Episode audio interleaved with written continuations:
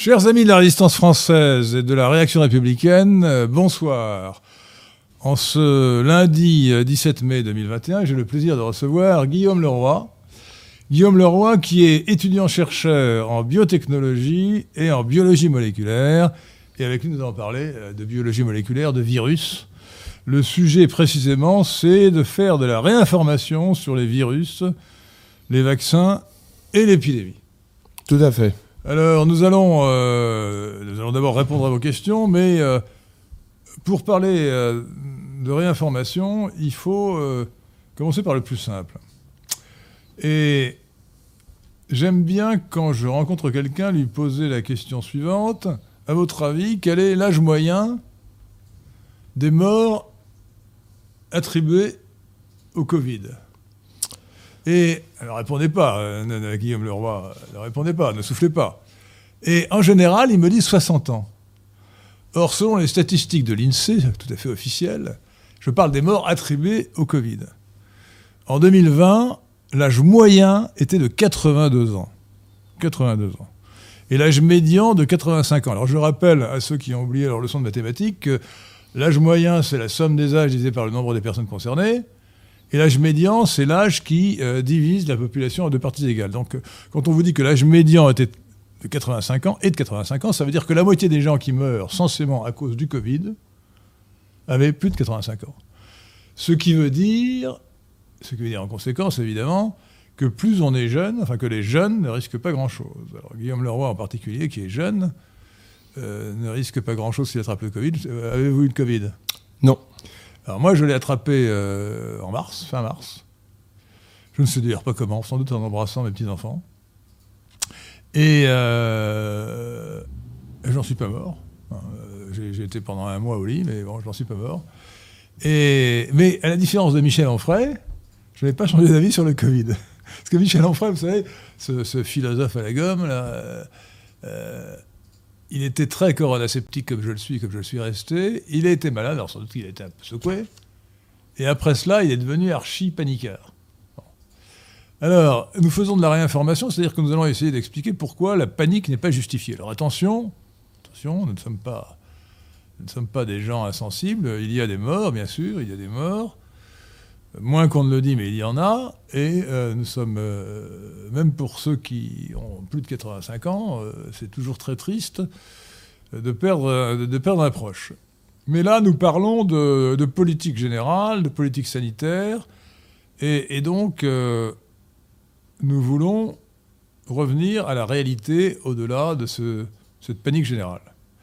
Alors, sur sur l'âge des morts, d'abord, est-ce que vous voudriez, Guillaume Leroy, euh, ajouter un commentaire euh, à ce que je viens de dire euh, Alors, je ne sais pas si dans les pays étrangers, c'est très différent. Bah, évidemment, dans les pays où la pyramide des âges est très différente, il y a beaucoup plus de jeunes, forcément, la proportion des, plus de 85 ans est moins forte. Mais chez nous, et, d'ailleurs, une des raisons de l'augmentation de la mortalité, par rapport aux années précédentes, notamment par rapport à 2015, qui était une année très forte, c'est le vieillissement de la population.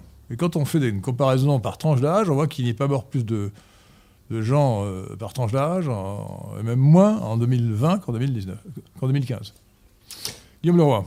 Eh bien, je, confirme. Hein, d'ailleurs, dans les pays européens, alors évidemment, euh, euh, d'ailleurs, je dirais que finalement euh, la variabilité est souvent due, euh, je pense que vous serez d'accord avec moi, avec les mesures, avec la gestion euh, du coronavirus dans les différents pays européens. La, Suède, par exemple, hein, dont on parle beaucoup, qui, n'a pas décidé de, de confiner, et bien finalement s'en sort mieux que nous, par exemple. voilà, donc, sauf pour les maisons de retraite ou EHPAD, il semble que ça a été encore pire qu'en France. Euh, les, ça, c'est un vrai sujet qui dépasse d'ailleurs celui de, du coronavirus. Hein. Les, personnes âgées, les vieillards que l'on met dans les maisons de retraite, les EHPAD, comme on dit, c'est-à-dire établissements euh, hospitaliers euh, pour personnes dépendantes. C'est ça. Hein, mmh. Pour personnes âgées dépendantes. Eh bien, ces, ces, EHPAD, enfin la direction des EHPAD et le personnel, ne traite pas convenablement, euh, pas toujours, mais souvent, euh, ne traite pas convenablement ses pensionnaires, euh, les emprisonne, les prive de liberté. Bon, alors évidemment, beaucoup de ces vieillards sont, gâteux, ont perdu la raison, etc. Mais il y a euh, une, politique inhumaine qui s'est particulièrement manifestée en 2020, euh, après que l'infâme Macron, le 12 mars 2020, dans son premier discours alarmiste, ait annoncé qu'il fallait ait interdit la visite des, des vieillards et des mourants, ce qui était inhumain et scandaleux. Enfin, j'ai déjà parlé à cette antenne de, de- de ma propre belle-mère, qui est, qui est morte le 10 avril euh, 2020, euh, sans avoir pu voir ses, ses enfants pendant, pendant plus d'un mois, euh, dans l'isolement total. C'est- scandaleux, mais c'est scandaleux. Euh, l'attitude de, de notre société à l'égard des vieillards, euh, euh, qui sont dans les EHPAD, est scandaleuse. Bon, je pense que vous ne serez pas en désaccord avec moi, Guillaume Laurent. Pas du tout, pas du tout. Bien, alors, euh, peut-être que. Oui, vous parliez déjà des, des- mesures, sociales comme le confinement euh, euh, qui ont été appliquées en France et dont le résultat euh, est éminemment euh, contestable, enfin n'est pas positif. Euh, mais j'aimerais, puisque c'est vraiment un sujet d'actualité, euh, que nous disions un mot des vaccins. Alors, euh, le professeur Raoult, qui est attaqué parce qu'il dit la vérité, qui est une référence dans le domaine dont nous parlons, non seulement sur les virus, je crois que vous avez d'ailleurs étudié euh, ces, Le cas des girus. euh, ces C'est-à-dire des, vir- des girus, c'est-à-dire des virus géants. les virus Ouais, géants. les voilà. virus géants. Alors, les virus géants, c'est encore très petit. hein. Je, je rappelle que le, le coronavirus numéro 5, puisque le SARS-CoV-2 qui donne le Covid, euh, c'est le cinquième coronavirus en circulation en France. Il y en a déjà quatre euh, qui donnent des rhumes. Et donc, euh, vraisemblablement, notre coronavirus nouveau, euh, dans quelques temps, alors est-ce que c'est dans quelques mois ou dans quelques années ou dans quelques dizaines d'années, donnera des rhumes. Euh, je, je viens de lire dans Pour la science, qui est la version française de Scientific American, que un- l'un de ces quatre virus, qui s'appelle, je crois, je cite de mémoire, OC43, peut-être, non? Si, si, je- Au C43? Oui, ça me rappelle. Euh, aurait provoqué dans le monde, en 1890, donc il y a un siècle, un peu plus d'un siècle d'ailleurs, euh, aurait provoqué dans le monde un million de morts. Alors comme la population devait être quoi dix fois- euh, Pierre de Tiremont, quelle était la population à l'époque? Des 10 fois inférieure, non Euh, Enfin au moins 6 ou 7 fois inférieure. Ça ferait beaucoup plus que, ça ferait aujourd'hui 7, 8, 8 millions. Euh, aujourd'hui, euh, sachant que selon euh, les affirmations officielles euh, de l'OMS, le coronavirus aurait fait euh, 3 millions de morts dans le monde. Je rappelle quand même, pour qu'on fixe les idées, ça aussi, faudra. C'est aussi de la réinformation. C'est qu'il meurt chaque année en France 600 000 personnes, 650 000 en, en 2020, et dans le monde, entre 55 et 60 millions de personnes. Donc, euh, ça relativise ces chiffres. euh. Euh, c'est considérable, mais nous verrons, euh, nous verrons euh, j'espère que nous aurons des questions sur les statistiques, que ces statistiques sont euh, très exagérées en réalité, puisque la plupart des gens qui meurent censément à cause du Covid ont en fait d'autres pathologies, ce qu'on appelle la comorbidité, je crois. Exactement, exactement. Alors expliquez-nous ce que c'est que la comorbidité. Bien, la comorbidité, ben, c'est le fait euh, de pr- présenter eh bien, d'autres euh, pathologies euh, chroniques. Donc, ça peut être le cancer, ça peut être l'obésité, les maladies cardiovasculaires. Les, mal- Euh. maladies euh, respiratoires aussi. Aussi, oui, tout à fait. euh, des, la BPCO, par exemple, bronchopathie chronique obstructive, par exemple, qui est une maladie. Assez fréquente, mais assez mal connue finalement. hein. C'est vrai, c'est vrai. oui. Ouais. Voilà, donc, euh, alors après, évidemment, y en- il y en- on pourrait en citer bien d'autres, hein, mais l'essentiel, hein, je, je pense que Le je les ai- diabète. euh, Ah, euh, le diabète, c'est un facteur, oui, oui, qui. Facteur bah, si vous voulez, en fait, tout- toutes les maladies euh, chron- chroniques, souvent, hein, qui euh, finalement affaiblissent euh, L'organisme. le- voilà, l'organisme et plus précisément le système immunitaire, hein, les, les- les, eh bien, sont des, des facteurs eh bien, qui vont aggraver le pronostic du. Alors, alors, donc, il y a deux, deux facteurs aggravants, c'est l'âge et c'est la comorbidité. Bon. Euh, si on a plus de 80 ans, euh, le Covid est quand même assez dangereux, hein, même si on n'a pas de comorbidité apparente. Si on, a moins, si on est beaucoup plus jeune, et si on n'a pas de, de graves maladies, euh, le, le Covid-19 euh, est un risque négligeable Exactement. absolument négligeable. Ce qui nous amène à parler du vaccin. Bon. Alors, euh, les vaccins, faut-il se faire vacciner? Quand les gens se précipitent, comme on a créé la panique, ils, ils vont se faire vacciner. Professeur Raoult a très bien dit, euh, c'est du bon sens. Une décision de ce genre, il faut faire un calcul coût-avantage. L'avantage de la vaccination, si elle est efficace, c'est d'éviter la maladie. Mais, euh, encore une fois, si on n'est pas une personne à risque, c'est-à-dire si on n'a pas plus de 80 ans ou plus de 75 ans, si on n'est pas atteint d'une pathologie lourde, on n'est pas une personne à risque. Donc l'avantage est très faible puisqu'on a, on a le, risque, c'est d'avoir quelques jours de fièvre. Hein. C'est pas, pas de, pas de mourir ni de rester invalide. Hein. C'est vraiment un risque, un risque négligeable. Les jeunes ont un risque négligeable. Euh, et en revanche, en revanche, les, les vaccins présentent un risque. Alors des risques, euh, je vais retrouver cet article qui était dans le Figaro, je crois. Effet indésirable et données de sécurité rassurantes. On va voir ce qu'elles sont rassurantes. Vous allez. D'abord, les médecins vous disent dans l'article euh, Ah oui, mais ce n'est pas vraiment des effets secondaires, ça s'appelle la réactogénicité. C'est un joli terme hein, pour les effets secondaires. Alors là, c'est c'est euh, ce n'est pas la mort, ce n'est pas la thrombose. Mais on vous dit simplement, quand même dans 80% des cas, on a des douleurs au niveau, 80%, des douleurs au niveau du point d'injection, en général légères ou modérées. Euh, et de la fièvre, des frissons, euh, une fatigue, des maux de tête, des douleurs, euh, des douleurs musculaires ou articulaires sont aussi décrites.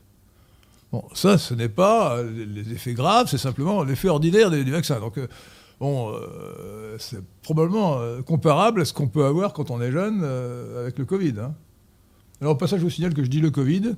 J'ai refusé de changer d'usage sous prétexte c'est un type de l'Académie française qui a expliqué qu'il fallait dire la Covid parce que c'était une maladie, ah, c'est complètement, c'est vraiment complètement stupide. On dit le cancer, on dit la leucémie, mais le cancer, on dit la malaria, mais on dit le paludisme, euh, et on dit euh, la grippe, mais on dit le rhume.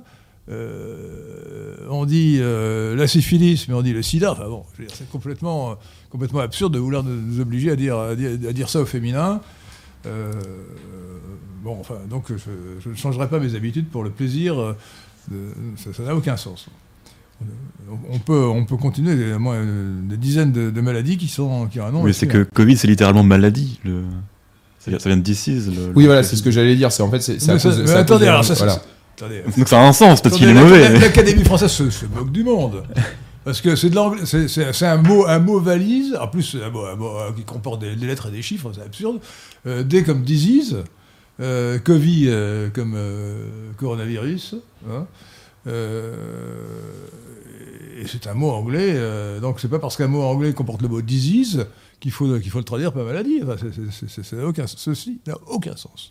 C'est vraiment le mauvais usage de l'Académie française, qui est d'ailleurs disqualifiée en février, en février 2020 en acceptant la féminisation des, noms de fonctions, en acceptant qu'on dise la ministre la peintre.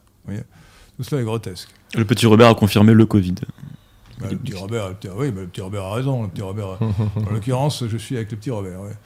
Euh, non mais bon, euh, donc si vous voulez dire la Covid, euh, c'est votre droit. pas du tout. Alors je, n'y tiens absolument pas. Non, mais, dites ce que vous voulez, vous êtes libre. moi je dirais le Covid. Voilà. Je ferme cette petite parenthèse, mais il faut s'égayer un petit peu en sortant des sujets trop austères de temps à autre. Hein. Euh, ça permet de faire une respiration euh, médiatique, radiophonique. Euh, donc là, j'ai parlé donc des effets indésirables ordinaires en quelque sorte. Mais il y a ceux qui sont moins ordinaires. Bon. alors, on parle beaucoup des thromboses pour le, vaccin AstraZeneca. Alors, ce que, ce que l'on sait, ce que l'on sait, c'est que ces vaccins ont été concoctés très rapidement. Normalement, un vaccin, on met des années pour le mettre au point, de 5, 10, 15 ans. Bon. Là, en moins d'un an, sous prétexte de, l'urgence, on a mis au point des vaccins. Et euh, les seules études qui ont été menées sur ces vaccins ont été menées par les producteurs, qui ont évidemment tout intérêt à dire que leur vaccin marche bien. Euh, les enjeux financiers sont gigantesques, des dizaines de milliards d'euros. C'est gigantesque. Bon. Euh, donc, on manque de recul. On n'a pas d'études sérieuses sur les effets secondaires. Euh, et puis, alors là, nous allons parler, c'est votre spécialité, mais pour les, vaccins, euh, les premiers vaccins qui ont été mis en circulation en France, c'est-à-dire le vaccin Pfizer et le vaccin euh, Moderna, ce sont des nouveaux types de vaccins, des vaccins à ARN messager. Alors, il y a un risque euh, pour ces vaccins que je suis incapable de mesurer, qui est totalement hypothétique. C'est le risque de la transcription inverse. Alors, expliquez-nous peut-être, c'est votre spécialité, ce qui risque de se passer si on imagine qu'il peut y avoir transcription inverse. D'abord, expliquez-nous ce que c'est que l'ARN, l'ARN messager, etc. Bon. Très bien. Euh, Pierre de Tirmont, est-ce que l'on peut euh, diffuser le. Alors, euh, Je vais, je vais vous guider. Je vais... Alors, vous allez passer la diapo. euh, la première diapo sur l'ADN. Je peux faire ça. Vous avez un schéma de la- avec la, la cellule, le noyau. Attendez. Euh, Comment ça, elle va s'afficher dans, dans, dans deux Voilà. secondes Alors, commencez à parler, le- le- le- l'image arrivera après, chers auditeurs Très bien, très bien, très bien. Alors, euh, bon, ça, ça rappellera sûrement des, des cours de biologie à certains. Alors, tout d'abord, la cellule. À l'intérieur de la cellule, que trouve-t-on Le noyau. Et à l'intérieur du noyau, que trouve-t-on Euh, L'ADN. Alors, je commence par le commencement. Oui, Notre corps est constitué de cellules. La cellule la plus simple que l'on connaisse, c'est l'œuf de poule. C'est une cellule. Une exactement. grosse cellule. Exactement, c'est la, la cellule œuf. hein, oui, puisque. Voilà.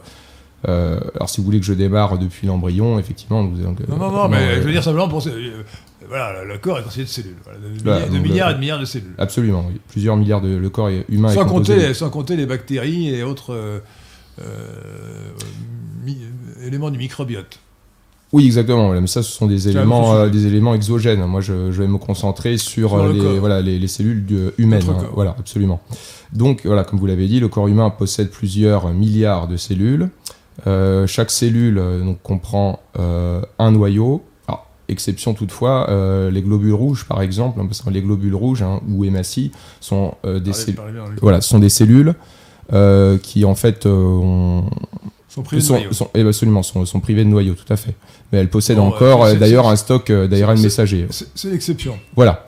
Et donc, euh, dans chaque euh, noyau de, de chaque cellule, euh, nous trouvons donc les chromosomes qui eux-mêmes sont constitués d'ADN. Donc l'ADN, qui est donc di- euh, al- désoxo- désoxy- ribonucléique. désoxyribonucléique. désoxyribonucléique, absolument. Voilà. Et, et alors, je vais tout de suite, pour euh, bien ancrer ça, euh, donc euh, l'ARN, en fait, finalement, qui est donc l'acide ribonucléique, donc possède des, au niveau de la, structure des différences minimes, puisque donc l'ADN, tout comme l'ARN hein, d'ailleurs, sont composés d'un sucre qui est le ribose, donc c'est un- une chaîne carbonée à 5 carbones.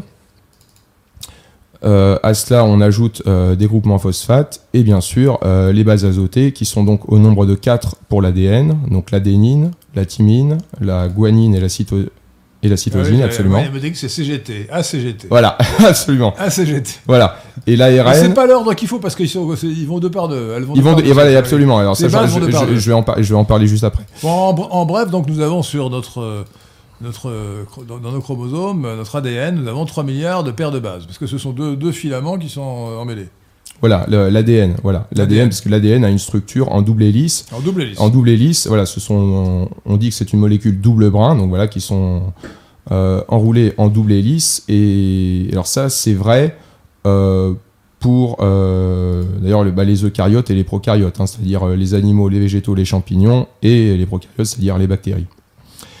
Et l'ARN, donc, euh, Les eucaryotes, ce sont les, les organismes qui ont un noyau. eux, voilà, parce que eux en grec, C'est lui qui a un euh, noyau. vrai, là, ca- cariote euh, de carion, il me semble en grec, le noyau, un vrai, vrai, vrai noyau. Ils ont une vraie enveloppe. L'ADN est délimité, hein, enfin plutôt voilà, l'ADN sous forme de chromosome est délimité par une enveloppe nucléaire, alors que dans les bactéries, eh bien euh, l'ADN est présent sous forme d'un filament euh, chromosomique en fait qui baigne dans, dans la cellule. Et vous avez également Il de n'est la pas isolé, il n'y a pas de noyau. voilà, mais et puis vous avez également de l'ADN, euh, lui aussi double brin, plasmidique, donc de, de forme circulaire. Bon. Voilà, Enfin, ne parlons pas des bactéries qui éloignent un peu de notre sujet. Voilà, Qui est le virus. et absolument.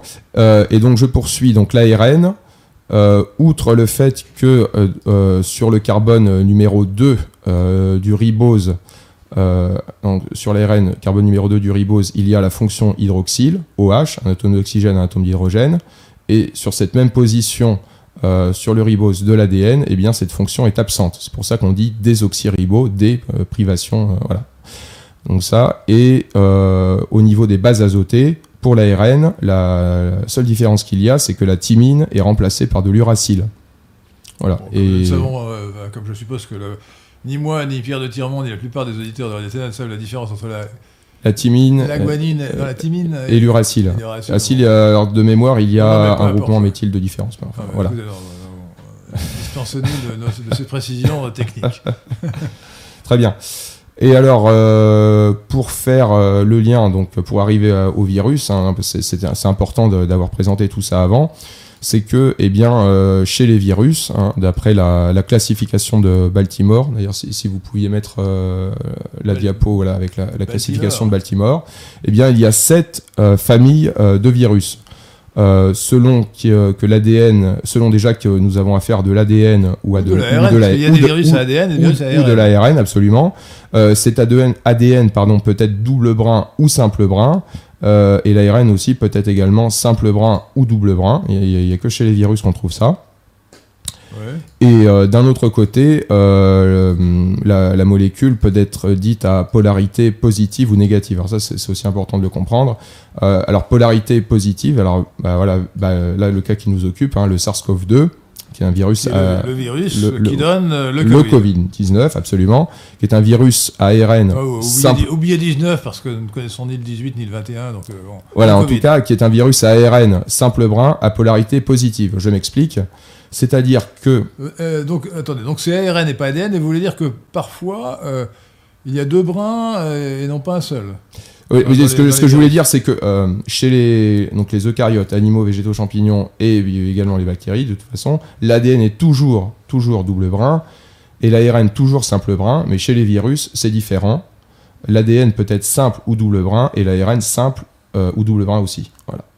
Ça dépend des virus. absolument. Voilà. Mais en tout cas, notre virus, si j'ose dire, le virus, euh, le virus euh, SARS, dit SARS-CoV-2, qui est un coronavirus, euh, eh bien, il est un simple brin. Absolument. C'est de l'ARN.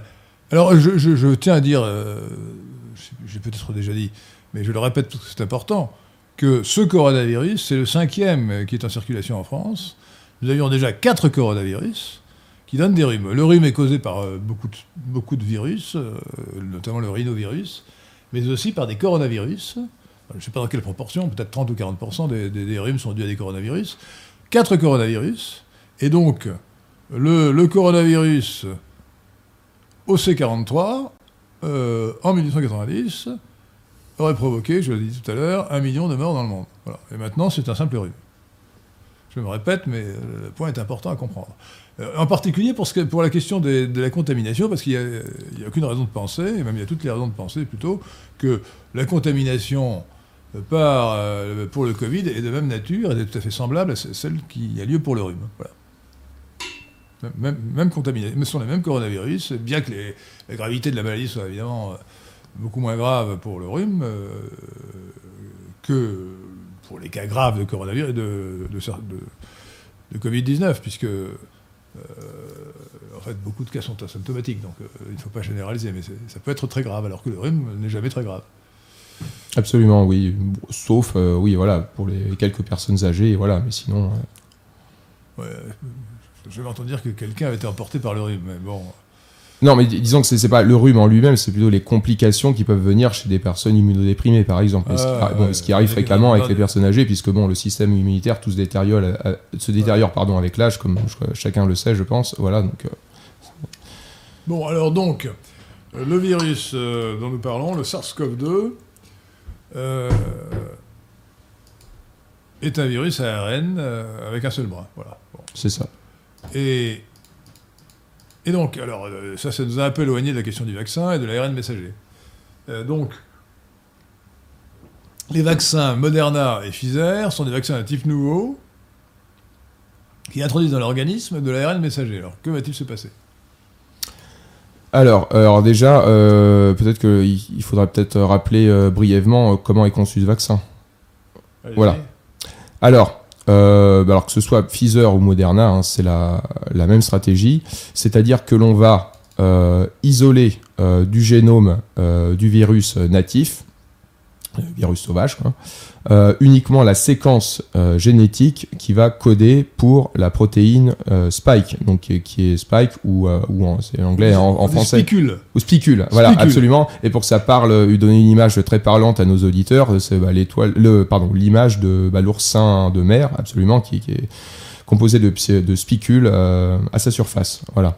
Donc c'est, on, c'est- sait, on sait quand on met le pied sur un, quand on met le pied sur un oursin, on, on comprend ce que c'est que des spicules. voilà, absolument. Ou un spicule d'ailleurs. Je, non, je- je ne sais pas si c'est féminin ou masculin.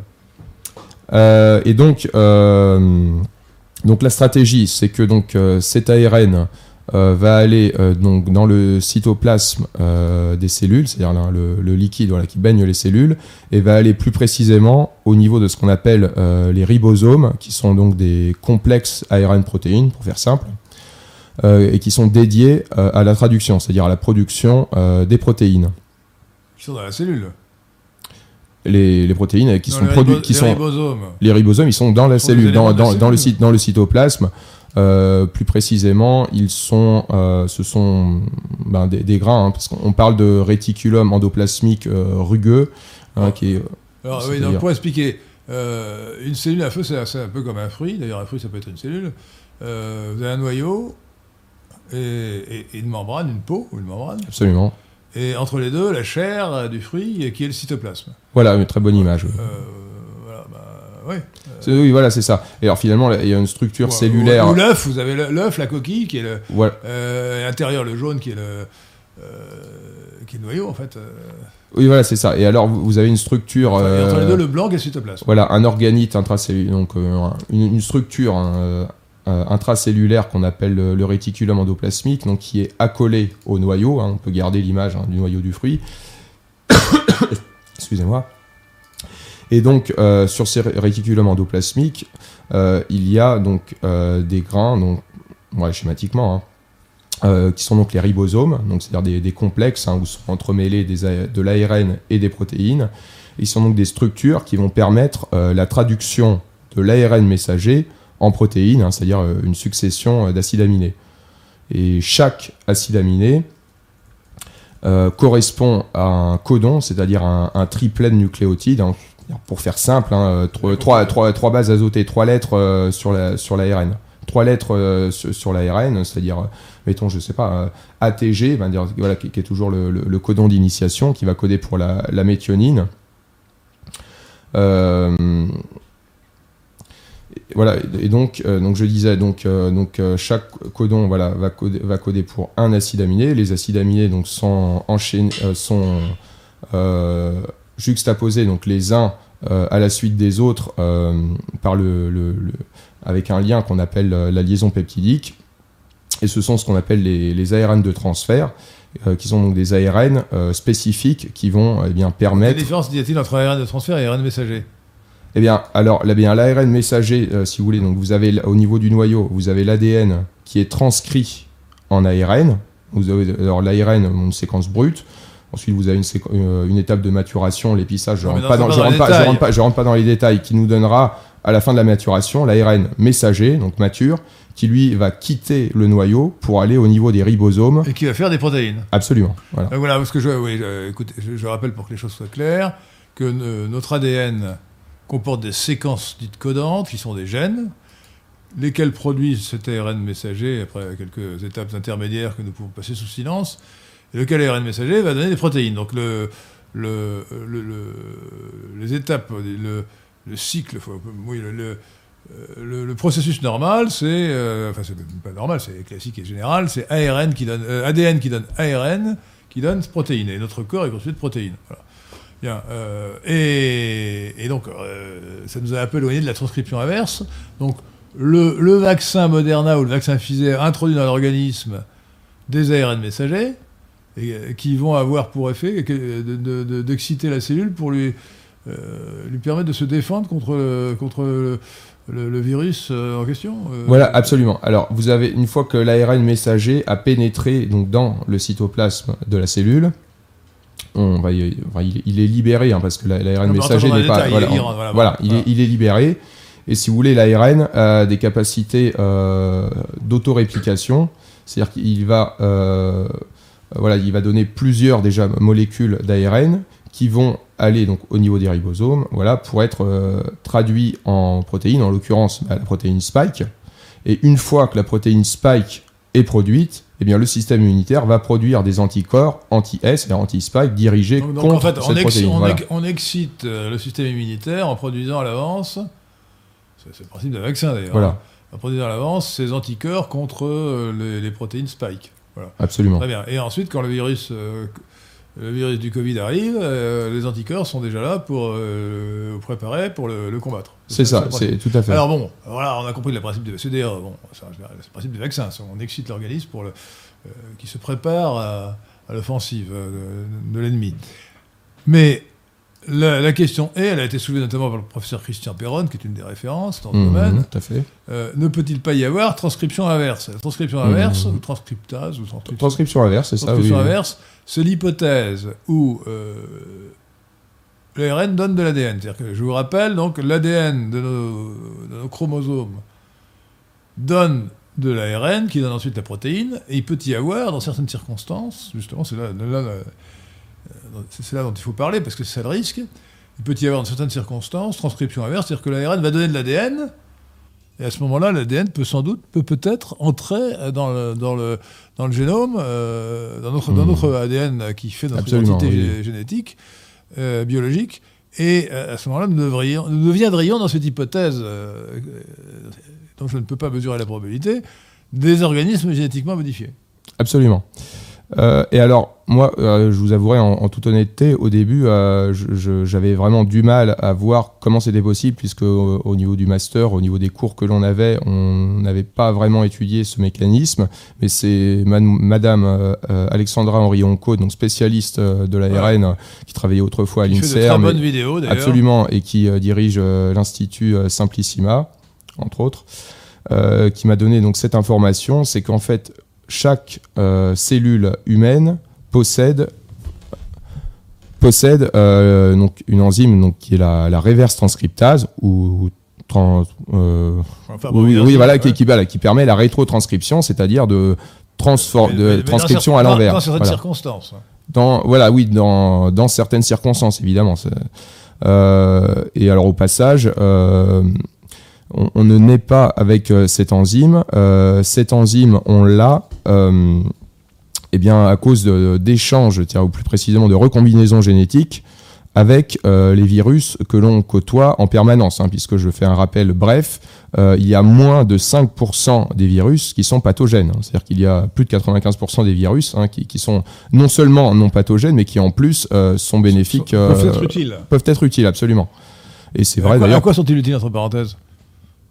Eh bien, euh, pour faire je, ça. sais que dans, euh, je sais que dans le microbiote, euh, dans le microbiote, il y a beaucoup de bactéries qui peuvent être utiles, qui sont même très utiles, même, sinon nécessaires, du moins très utiles à la vie, notamment les microbiotes, les milliards de, de bactéries que nous avons dans l'intestin. Mais euh, je ne savais pas que les virus avaient un intérêt. Enfin, les virus non pathogènes, évidemment. Oui, oui. euh, alors là, je vous avouerai en toute importe, honnêteté que façon. voilà, c'est pas tellement ma spécialité. Euh, voilà, mais ce que je voulais dire, voilà, pour être bref, euh, c'est que, euh, eh bien oui, suite à des échanges, des recombinaisons génétiques entre les virus que nous côtoyons et donc bah, l'ADN de l'autre, en l'occurrence nous, l'homme, eh bien nous avons hérité, si on peut dire, de rétro-transposons. Alors j'ai fait un- une, une slide, pardon, excusez-moi. Oh. Oh, pardon. Un- euh, euh, une, une, Salut. diapo, une diapositive, une diapositive euh, sur le sujet. Euh, celle où il est question de Barbara McClintock. euh, euh, voilà. Alors les rétrotransposons, ce sont de courtes euh, séquences euh, génétiques. Donc euh, voilà, j'ai parlé de la- l'ADN. hein. Euh, Donc euh, ce sont donc là c'est- vraiment c'est même c'est plus court hein, qu'un gène. hein. C'est vraiment euh, quelques nucléotides. Euh, qui ont la propriété, si vous voulez, de faire bah, comme des sauts de puce, si vous voulez, tout, tout au long du génome, euh, qui vont aller euh, s'intercaler dans les gènes pour en moduler l'expression. Est-ce que c'est systématique ou est-ce que c'est un accident rare? Ah pas du tout, non, ah non non, c'est c'est euh, c'est physiologique, hein. enfin, c'est-à-dire que ça fait, euh, c'est c'est ces- un ouais? des rétrotransposons. Rétrotransposons. Donc nous, nous avons dans- parmi nous, euh, dans notre corps, il y a beaucoup de rétrotransposons. Des ré- absolument, oui oui. Là, j'ai affiché la diapo. Très bien, merci. Alors voilà, donc euh, alors les, rétro, les rétrotransposons, hein, pour, euh, pour être euh, bref, euh, eh bien c'est Barbara McClintock, donc une chercheuse euh, américaine, donc qui a d'ailleurs eu le prix Nobel de médecine en 1983 euh, pour leur découverte. Euh, alors qu'elle travaillait, elle avait fait sa thèse sur la cytogénétique du maïs et euh, elle s'interrogeait euh, sur la, la raison qui faisait que eh bien, les grains de maïs sur un même épi euh, étaient différents. Et bien finalement, elle a découvert que c'était dû eh bien, à, à ces rétrotransposons qui euh, modulaient de manière euh, aléatoire, Ça, est-ce que ça a un rapport avec ce qu'on appelle l'épigénétique? Euh, ah, c'est différent. Non, non, c'est pas, différent. c'est pas la même chose. Non, non, non, non l'épigénétique, euh, c'est. euh, Non, mais c'est- bon, l'épigénétique, voilà. ce sont les mécanismes chimiques qui permettent, euh, qui font en sorte que euh, les cellules sont différentes alors qu'elles ont le même, le même- les cellules de cœur sont différentes selon qu'elles sont des neurones, des cellules osseuses ou des cellules musculaires, alors qu'elles ont le même génotype. Euh, alors, alors, effectivement, vous avez raison, ça en fait partie, mais euh, ce qui est vraiment, des- ce qui joue vraiment un rôle important, ce sont les facteurs de transcription hein, qui vont, euh, c'est-à-dire qui, vont euh, permettre euh, l'expression locale de tel gène. Parce que par exemple, admettons, je sais pas, l'hémoglobine, ben, nous n'en avons pas besoin dans les neurones. Donc, nous, les, les facteurs de transcription qui vont permettre l'expression du gène de l'hémoglobine, bah, par exemple, sont absents dans les neurones, par exemple. Voilà. Bon, euh, oui, mais c'est parce qu'il y a des mécanismes, euh, des mécanismes chimiques euh, qui font qu'ils ne s'expriment Oui, alors après, effectivement, si on Euh, remonte bon, plus haut, voilà. re- laissons là Hmm. l'épigénétique, qui était quand même un sujet passionnant. Et donc revenons à notre transcription inverse. Donc vous expliquez qu'il y a des rétrotransposons et que, qui, qui- qui s'intercalent dans notre ADN. Absolument, oui. Et alors qu'est-ce qui, quel est leur effet? Euh, eh bien, justement, non, bien, cela a pour effet, justement, eh bien, de. euh, euh, de voilà, oui, attendez. euh, non, je ne suis pas parti dans la bonne direction. Euh, en fait, non, si vous voulez, la, recombinaison génétique, donc voilà, avec ces, les, les rétrotamposons que je viens de, décrire, eh bien, on fait que on possède eh bien, dans notre génome un, gène qui code pour voilà, la reverse transcriptase. Ah oui, voilà, ça, ça me revient. Et cela, cela est dû eh bien, à un rétrotransposon qu'on appelle LIN1, L-I-N-E1. Voilà, absolument. Euh, et qui, euh, voilà, qui, qui permet euh, justement ce, ce phénomène de, de transcription inverse, donc qui, est, Oui, bon, mais qui a lieu mais- de manière Non, non, mais occasionnelle. alors, voilà. Indépendamment de la, technique précise de la chose, euh, qu'est-ce qui fait qu'il y a ou non transcription inverse et, peut-il y avoir transcription inverse dans le cas des, vaccins euh, Pfizer et Moderna? Transcription inverse qui ferait. quelles seraient les conséquences de cette transcription inverse C'est-à-dire, si cet ARN euh, messager qu'on nous introduit dans l'organisme ne contente pas de produire ce- la molécule spike euh, pour, nous- immuniser, euh, s'il produit de l'ADN, est-ce que ça peut entrer dans notre euh, génotype? Après, Eh bien, oui, eh bien, eh bien, disons que c'est- possible, hein, mais c'est comme euh, je, je le dis souvent, hein, c'est et puis d'ailleurs comme le dit euh, d'ailleurs le professeur Perron par exemple aussi, c'est c'est le principe de la roulette russe, hein, c'est-à-dire que euh, c'est pas parce que euh, l'ARN peut euh, occasionnellement euh, être rétrotranscrit en ADN et cet ADN donc euh, peut potentiellement s'insérer donc dans notre génome, que ça a lieu. voilà que ça a lieu. Et même on ne sait pas. on ne sait pas. Et même si ça a lieu, euh, tout dépend euh, où il va s'insérer.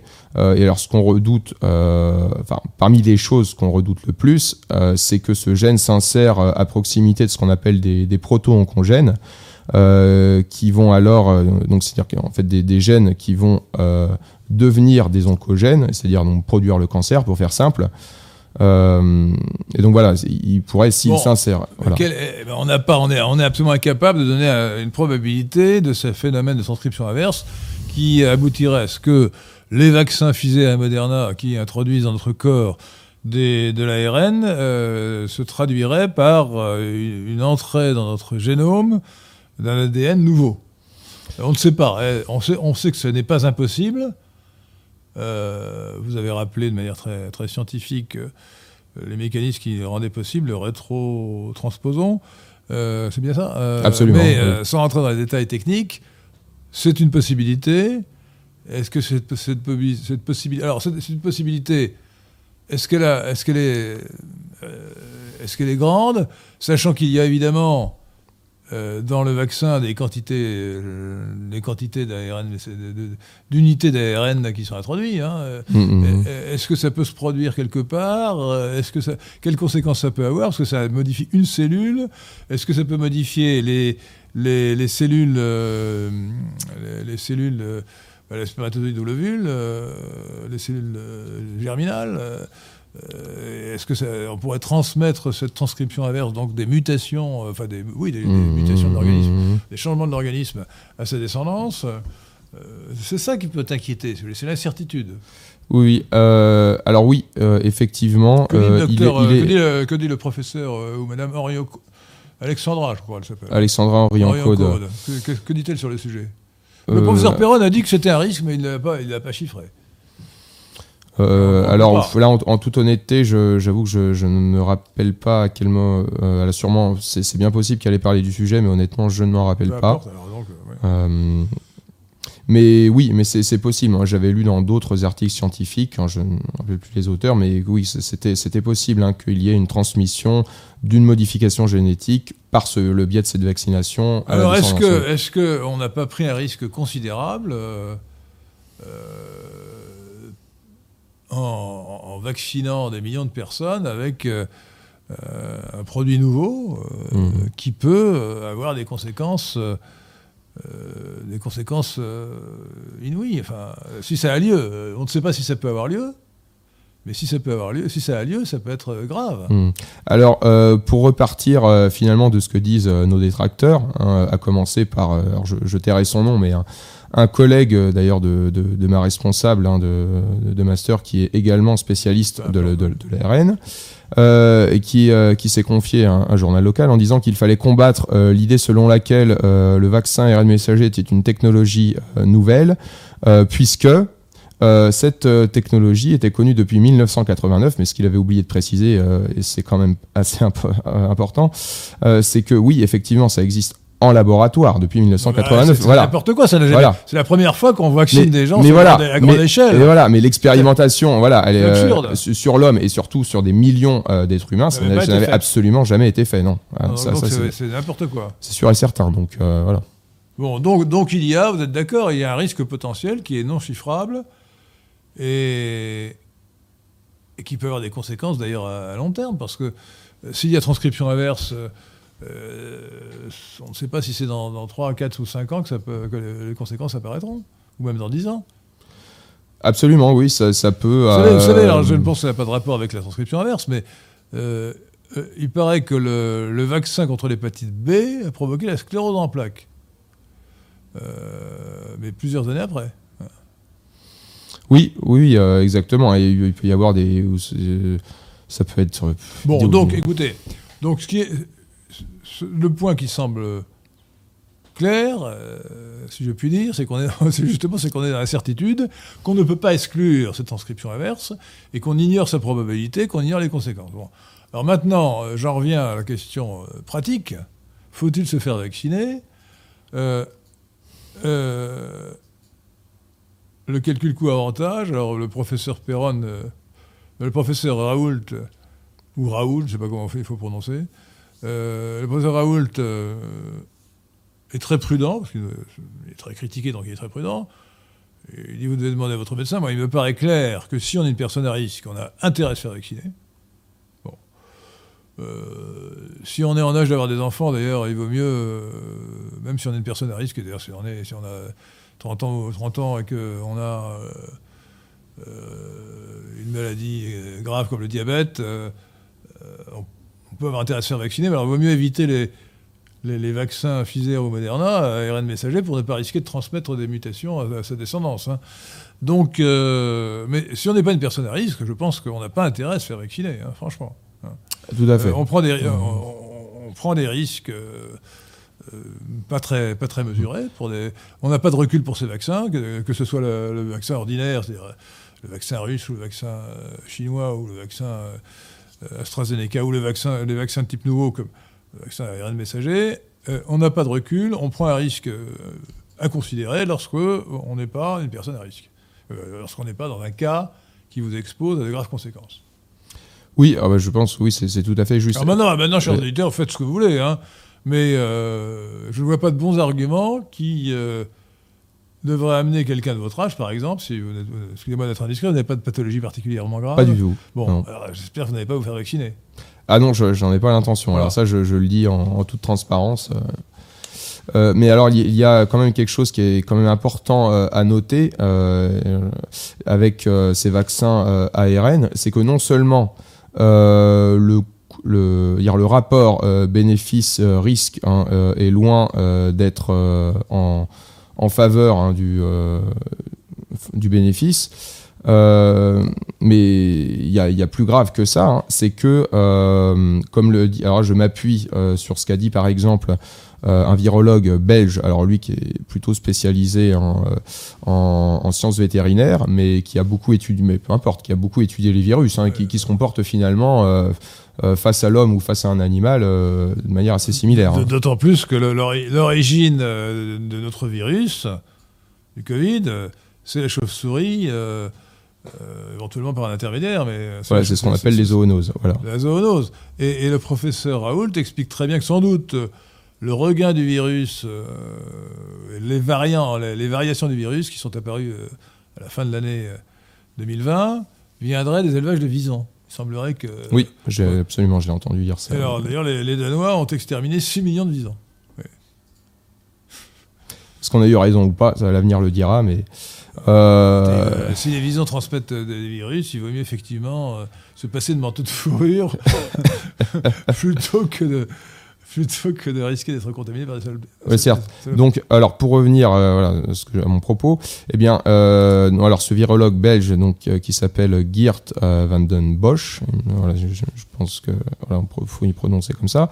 Eh bien, il a mis en évidence que le vaccin ARN, non, alors dans un premier temps, si vous voulez, eh bien, euh, va diminuer, enfin, va faire que la réponse immunitaire va être moins efficace. Alors, je m'explique puisque en fait le, le problème, si vous voulez, avec le vaccin ARN, c'est que vous allez avoir euh, un nombre de protéines S, eh bien, qui est dans l'organisme, qui va être euh, bien plus important qu'avec le vaccin classique où on va euh, injecter directement la protéine S. Et le problème en faisant ça, c'est que vous allez avoir eh bien, beaucoup plus euh, d'anticorps euh, anti-spike et que les anticorps que produit votre organe, notre système immunitaire contre les autres protéines du virus, comme la nucléocapside par exemple, qui est une protéine qui permet de protéger l'ARN. Et, et bien voilà, ces, ces anticorps-là, eux, euh, leur concentration va chuter, si vous voulez, et les- la concentration d'anticorps anti-S va être euh, bien plus importante.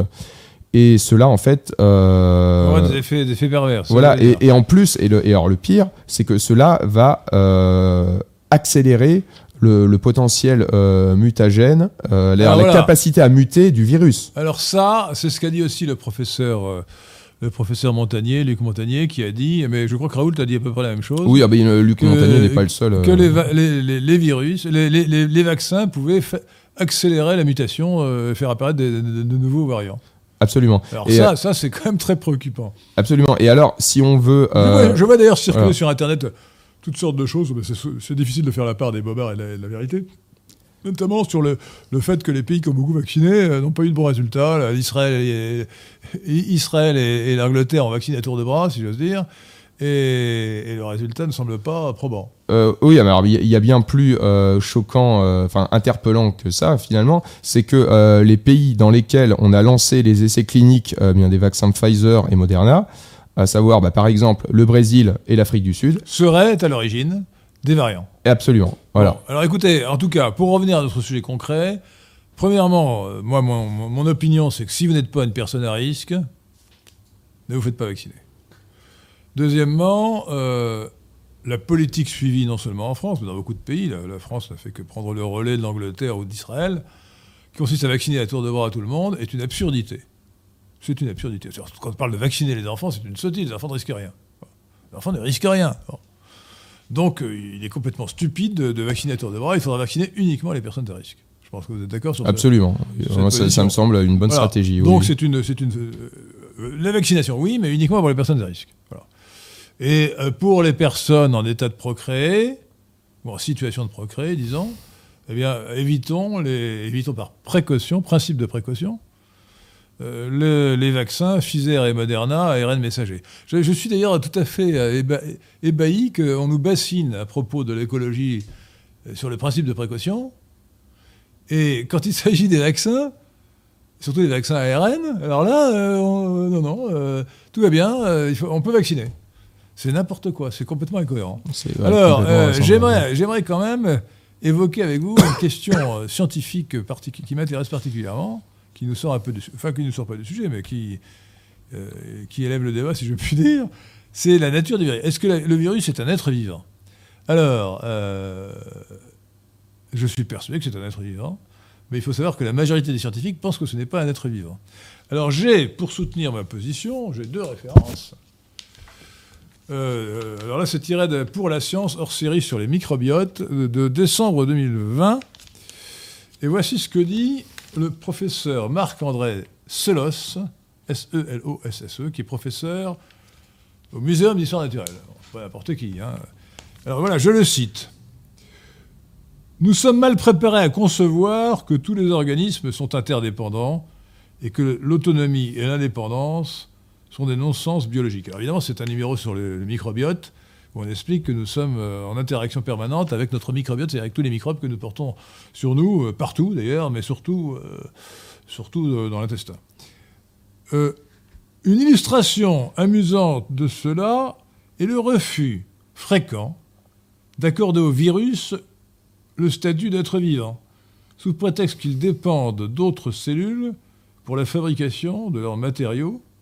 Et pourtant, dit le professeur Selos, et pourtant, les acides aminés essentiels et les vitamines, ces molécules que nous devons trouver dans l'alimentation, n'est-ce pas de façon certes plus limitée la preuve que nous aussi les hommes, nous-mêmes, nous dépendons d'autres cellules Donc, euh, voilà, le professeur Selos trouve assez plaisant et même ridicule de nier au virus le statut d'être vivant.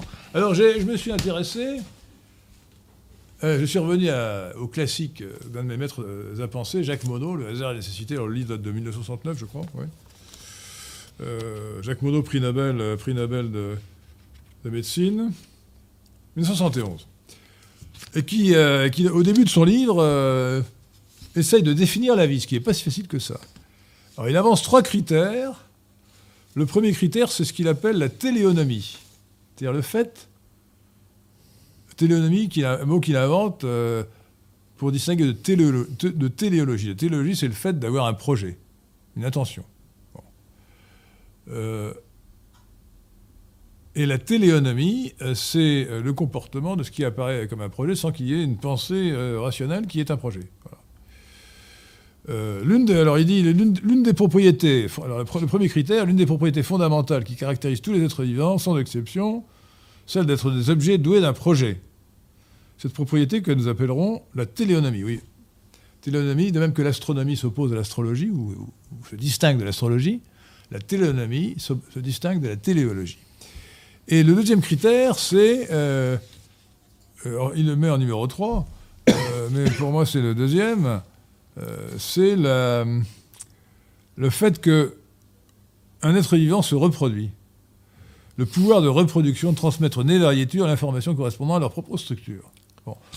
Euh, et d'ailleurs, euh, la téléonomie ou le projet de l'être vivant tel que le, virus, c'est de se reproduire. Il, ne réfléchit pas, mais euh, il fonctionne comme cela, il se reproduit. Et il y a également un troisième critère qui est, oui, pour distinguer, qui permet de distinguer l'être vivant de, l'ar- de- de l'artefact. un appareil de photo. Euh, il a un projet qui est de photographier, euh, mais il est fait pour ça en tout cas. Eh, on dirait Euh, bien. ouais. Comme l'œil est fait pour voir. Mais la différence, c'est que l'organisme vivant a euh, des mécanismes intérieurs qui font qu'il euh, il fait ce qu'il est, qu'il est ce qu'il est. Euh, la structure d'un être vivant, dit Jacques Monod, résulte d'un processus totalement différent euh, des artefacts, en ce qu'il ne doit presque rien à l'action des forces extérieures, mais tout de la force, de la forme générale jusqu'au moindre détail des interactions morphogénétiques internes à l'objet lui-même. Alors évidemment, le virus se sert de la cellule qu'il parasite, mais c'est en fonction de son propre ARN. Bon, donc tout ça, tout ça, pour moi, la conséquence claire, euh, euh, plus mono, euh, c'est que le virus est un être vivant. Qu'en pensez-vous? Alors, euh, je, effectivement. je ne le rends pas plus sympathique en disant qu'il est, vivant. hein. Oui, bien sûr. Euh, bien effectivement, c'est. Alors moi, je, pour, pour moi, alors, je pense pas que pour moi, hein, pour la communauté scientifique, ça reste une hypothèse euh, parmi d'autres. Pas une hypothèse, il n'y a pas de communauté scientifique unifiée, il y a un débat entre ceux, entre ceux qui veulent que ce ne soit pas un être vivant, et puis des gens comme le professeur Solos, qui disent euh, non, bah, c'est ridicule de nier que c'est un être vivant. Voilà. Oui, alors euh, pour. c'est euh, ridicule, c'est- c'est- c'est- non. c'est- alors non, non, mais alors pour revenir euh, sur votre postulat de départ, euh, à savoir que le virus donc serait un être vivant parce que finalement nous, euh, êtres humains, euh, avons besoin d'autres personnes pour la reproduction, par Moi, exemple, pas- euh, voilà, ou c'est pour le. c'est- voilà. C'est une citation du professeur Solos. hein. C'est une comparaison. On dit euh, nous, nous sommes des êtres vivants, euh, et pourtant nous ne sommes pas complètement indépendants. De, voilà. Donc l'argument, l'argument qui consiste, euh, qui consiste à dire le, le virus n'est pas un être vivant parce qu'il a besoin, euh, parce qu'il a besoin, sous prétexte qu'il dépend d'autres cellules pour la fabrication de son de ses matériaux. Bah, c'est pas un argument décisif. hein, voilà, si je prends les, trois critères de Jacques Monod, pour moi, ça ne veut pas dire du tout que ce n'est pas un être vivant. Bon, bien, moi disons que pour moi, euh, pour, être concis, je pense que ce n'est pas, pour moi, c'est pas du tout aberrant de penser que ça puisse être un être vivant. Dire, moi, c'est pas. Pour moi, c'est pas- aberrant de penser que ce n'est pas un être vivant. Franchement, euh, euh, c'est un, c'est- un organisme qui contient de l'ARN, qui se reproduit, qui, dont le, le but dans la vie, c'est de se reproduire le plus possible, euh, qui euh, a sa propre mécanique interne qui lui permet de, de- de parasiter les cellules où il s'introduit. Bah, voilà, c'est- tout à fait le même, le, le- le- le même, le même concept. Alors, évidemment, par rapport à nous, c'est plus simple et c'est plus petit. Euh, je rappelle Mm. quand même que le virus euh, du Covid, c'est 60 euh, nano, euh, 60 nanomètres, hein, c'est ça hein. 60 nanomètres. Sachant que le nanomètre, c'est le milliardième de mètre. hein. C'est. Oui, c'est ça, puisque c'est 10 puissance moins 12 mètres. Milliardième. Milliardième. Euh, pas picot, nano. Nano, nano 10, 10 moins 12, hein. attendez. Euh, non, Euh, 10 moins micron, 9. attendez, micron 10 moins 6, Le- nano le- 10 moins le- 9, le- 10 moins 9, le 10 autant pour moi 9, 10 moins 9, le le 10 pico moins 9, 10 moins c'est 12, pico, le c'est pico, pico. absolument. Ah, nous, sommes, quand même très petits, c'est les milliardièmes de mètres, c'est tout petit. hein, C'est-à-dire le, le, le millionième de millimètre, quand même. hein. Donc c'est vraiment tout petit, petit. hein, euh, euh, 60 millionièmes de millimètre. Euh, et bien ça n'empêche que, euh, tout petit qu'il est, c'est quand même un être vivant. Donc pour moi, les, les virus sont un domaine de- du monde vivant, euh, à côté des, des eucaryotes, euh, des, des bactéries et des archées. Voilà, alors Les moi je dirais. étant, étant, parce que maintenant on distingue les archées qui sont les bactéries euh, archaïques des bactéries proprement dites. Bon, c'est un raffinement sur lequel nous pouvons passer rapidement, mais bon. Bien, bien euh, alors moi je dirais que déjà, la première différence majeure, je dirais, qui saute aux yeux entre le virus et puis eh bien, le, le reste du vivant finalement, hein, le- les, euh, les bactéries et puis les, euh, eucaryotes, hein, animaux, végétaux, champignons, hein, je, rappelle pour, être clair, euh, c'est que eh bien, tous ces organismes, voilà, à l'exception de- des virus, même si effectivement ils ne se suffisent pas, hein, d'ailleurs aucun être vivant ne se suffit à lui-même, ça c'est évident, mais bien les animaux ou les végétaux euh, vont euh, trouver leurs ressources euh, naturelles, c'est-à-dire le- leurs sources en carbone et en, et en azote dans le milieu extérieur par leurs propres moyens, ce que le virus est absolument incapable de faire. Oui, c'est une différence. Oui. Il, pa- il- il parasite mieux que les autres. ouais. Voilà, bon, voilà. Voilà, Pour moi, bon, pour moi, les, critères, les critères d'évidence sont là, euh, quoi que vous en disiez. euh, donc, euh, il n'y a aucune raison d'exclure le virus du, du monde vivant. Je suis, je, suis convaincu par le professeur Solos et par, Jacques Monod. Jacques Monod qui ne parle pas des virus d'ailleurs dans, dans- son livre. Euh, c'est curieux, mais il n'en parle pas. Enfin, je ne me rappelle pas qu'il en parle en tout cas. Alors, euh, peut-être, euh, nous allons parler des vaccins, il faudrait peut-être dire un mot des tests PCR, parce que j'ai des choses à dire sur le sujet. J'ai surtout à apporter à la connaissance, que nous avons de la réinformation, là, c'est de la réinformation, c'est, je signale donc à l'honorable public de Radio Athéna, le communiqué de l'Académie nationale de médecine, donc c'est une autorité, du 8 avril 2021, dont le titre est le suivant, que les prélèvements nasopharyngés ne sont pas sans risque. Donc c'est un communiqué qui vous dit que euh, on peut avoir des accidents. Bon. Donc, euh, en fait, euh, si avec le, coton-tige qu'on vous a trouvé dans le nez, on va un peu trop loin, ça peut faire des, des- graves sujets. Voilà. Les risques encourus, euh, il peut y avoir des complications bénignes, mais il y a aussi de graves complications qui commencent à être décrites, notamment des brèches de l'étage antérieur de la base du crâne associées à un risque de méningite. Par conséquent, ne vous précipitez pas pour vous faire, faire un test PCR. Vraiment, euh, il faut le faire euh, le moins possible. Si vous, voulez, savoir que vous avez le, le- coronavirus, le mieux c'est de faire une analyse de sang. Là, vous ne risquez rien et on verra si vous avez des anticorps pour le coronavirus, pour ce coronavirus, pardon. Euh, donc euh, voilà. Euh, donc il faut savoir qu'il y a des risques. Alors ne faites pas faire. si vous êtes obligé de faire un test PCR, allez voir, allez vraiment dans un voir des spécialistes qui, sont, qui le font bien. Ne, ne prenez, ne prenez- ne prenez pas de risques. Voilà. Hein. C'est une chose à dire. Alors il y a une deuxième chose à dire importante sur les tests PCR, c'est ça on ne dit pas assez. C'est le son excessive sen- sensibilité. Les, même l'autorité de santé a, été obligée de reconnaître qu'au-delà de 35 cycles d'amplification, ou 37 euh, cycles d'amplification, c'est dé- c'est déraisonnable. Or, en France, on va jusqu'à 45 cycles. Quel est, le- principe? On prend, donc, euh, on part d'un prélèvement. Et euh, partant de ce matériau, ce matériel viral supposé, on, en double la quantité à chaque cycle d'amplification. Euh, alors, euh, au bout de 10, ça fait 2 puissance 10, ce qui fait 1024. On peut arrondir à 1000. Vous voyez qu'au bout de 20, on est à multiplication par 1 million, et au bout de 30, par 1 milliard. Donc la, quantité initiale de matériel euh, viral potentiel a été multipliée par 1 milliard. Au bout de, de 40, on est à 1000 milliards. C'est-à-dire euh, un trillion. Hmm. C'est absolument gigantesque. Ce qui veut dire, ce qui veut dire que si on ne s'arrête pas à 35, et on ne s'arrête pas à 35 ou à 37, déjà 35 c'est beaucoup, on va détecter un seul virus ou un fragment de virus. Et on dira que quelqu'un est positif. Effectivement, il aura un virus.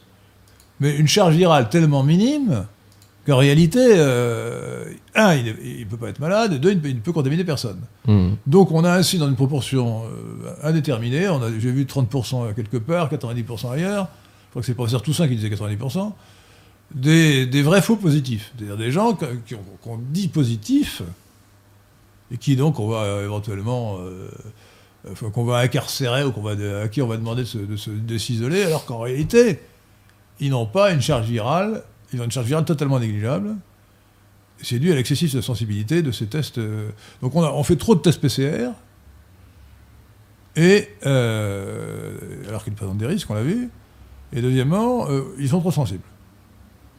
Donc ça, Ça. fait partie de la panique générale qu'on a créée stupidement, parce que nous sommes dirigés par des incompétents, irresponsables, euh, de, de multiplier les tests PCR. Voilà. Je ne dis pas qu'il ne faut pas en faire. Mais il faut les faire, d'abord dans de bonnes conditions, et uniquement si on a des symptômes, pas, pas systématiquement comme on vous oblige actuellement à le faire si Mhm. on va à l'étranger, etc. Voilà, alors vous faites bien de, de le dire, parce que euh, en tout état de cause, euh, le, le test euh, PCR est vraiment, on va dire, requis euh, quand, euh, eh bien oui, le patient présente des symptômes et le test PCR, eh bien s'il est positif, va venir en fait confirmer que la personne a bien le Covid. Mais, Ah bah non, mais on le fait euh, systématiquement, même si oui, on voilà, n'a voilà. absolument aucun symptôme. oui, voilà, mais voilà, mais alors ju- justement, euh, je, ouais, je trouve pas ça justifié de, de, de le faire. Voilà, si la personne n'a pas le symptôme, parce que voilà, bon, pour les raisons que vous venez de décrire, et euh, également le fait que euh, bien euh, voilà en France bah, on est à voilà autour de 45 ça peut même aller jusqu'à 50 cycles on Pour peut 50 cycles, euh, parfois ça, tombé sur la parfois tête, hein, franchement. absolument ça, euh, Je vous rappelle, c'est l'exponentielle. 2 puissance 10, ça fait, ça fait 1024, donc arrondissez à 1000. 2 puissance 20, 1 million. 2 puissance 30, euh, 1 milliard. 2 puissance 40, 1 trillion. 1 000 milliards. C'est complètement fou. voilà, sachant, fou. sachant que nos voisins allemands se sont arrêtés à 25 en, en moyenne hein. Bon, euh, ça serait beaucoup plus raisonnable. voilà Euh, Il faudrait donc. euh, c'est vraiment Olivier Véran est un sacré incompétent. hein. Euh, bah, il- la première chose à faire, euh, en voyant ça, c'est de dire écoutez, je- on vous ordonne de limiter euh, le nombre de, de cycles à 25 ou 30. Euh, enfin, là, on a dit 35-37, c'est beaucoup. euh. Voilà, et à, à ce- à un nombre pareil euh, de cycles, on peut aussi, euh, bien évidemment, détecter des particules virales, mais de virus morts. Voilà. Ouais, bien sûr, que- voilà. ouais, bien sûr, oui, oui, Voilà. c'est complètement délirant. Oui, euh, Pierre de Tirement.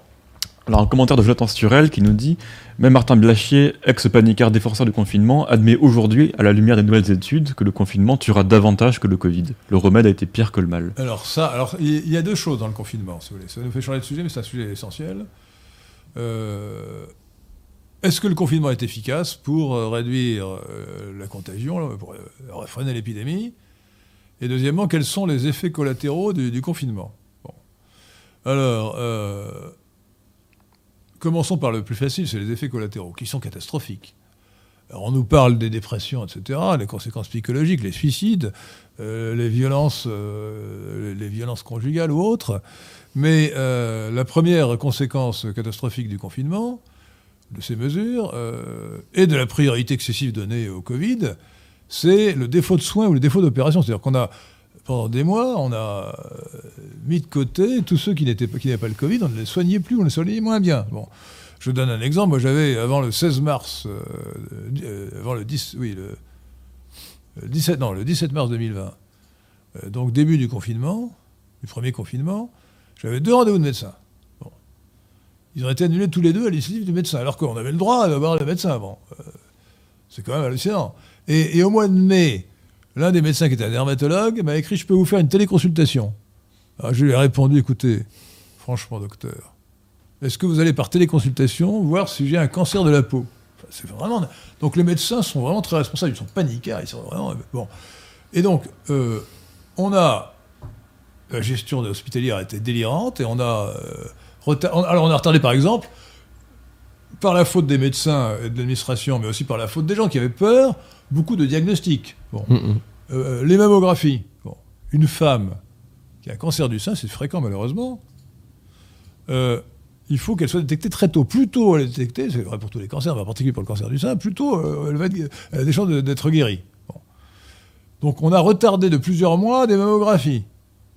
Donc il va en résulter des cancers, et dans quelques années, on aura beaucoup plus de gens qui vont mourir, dans quelques années ou quelques mois, des gens qui vont mourir parce qu'on ne les aura pas euh, détectés, on n'aura pas détecté leur cancer euh, assez tôt. Voilà. Donc je donne cet exemple. Euh, donc ça, ce sont les, disons, les effets, les effets secondaires, les effets collatéraux immédiats ou, immédiats ou différés. Deuxièmement, le confinement est-il efficace? Alors, il ne l'est pas. Et je vais vous expliquer non seulement pourquoi il ne l'est pas, mais aussi pourquoi on croit qu'il l'est, stupidement.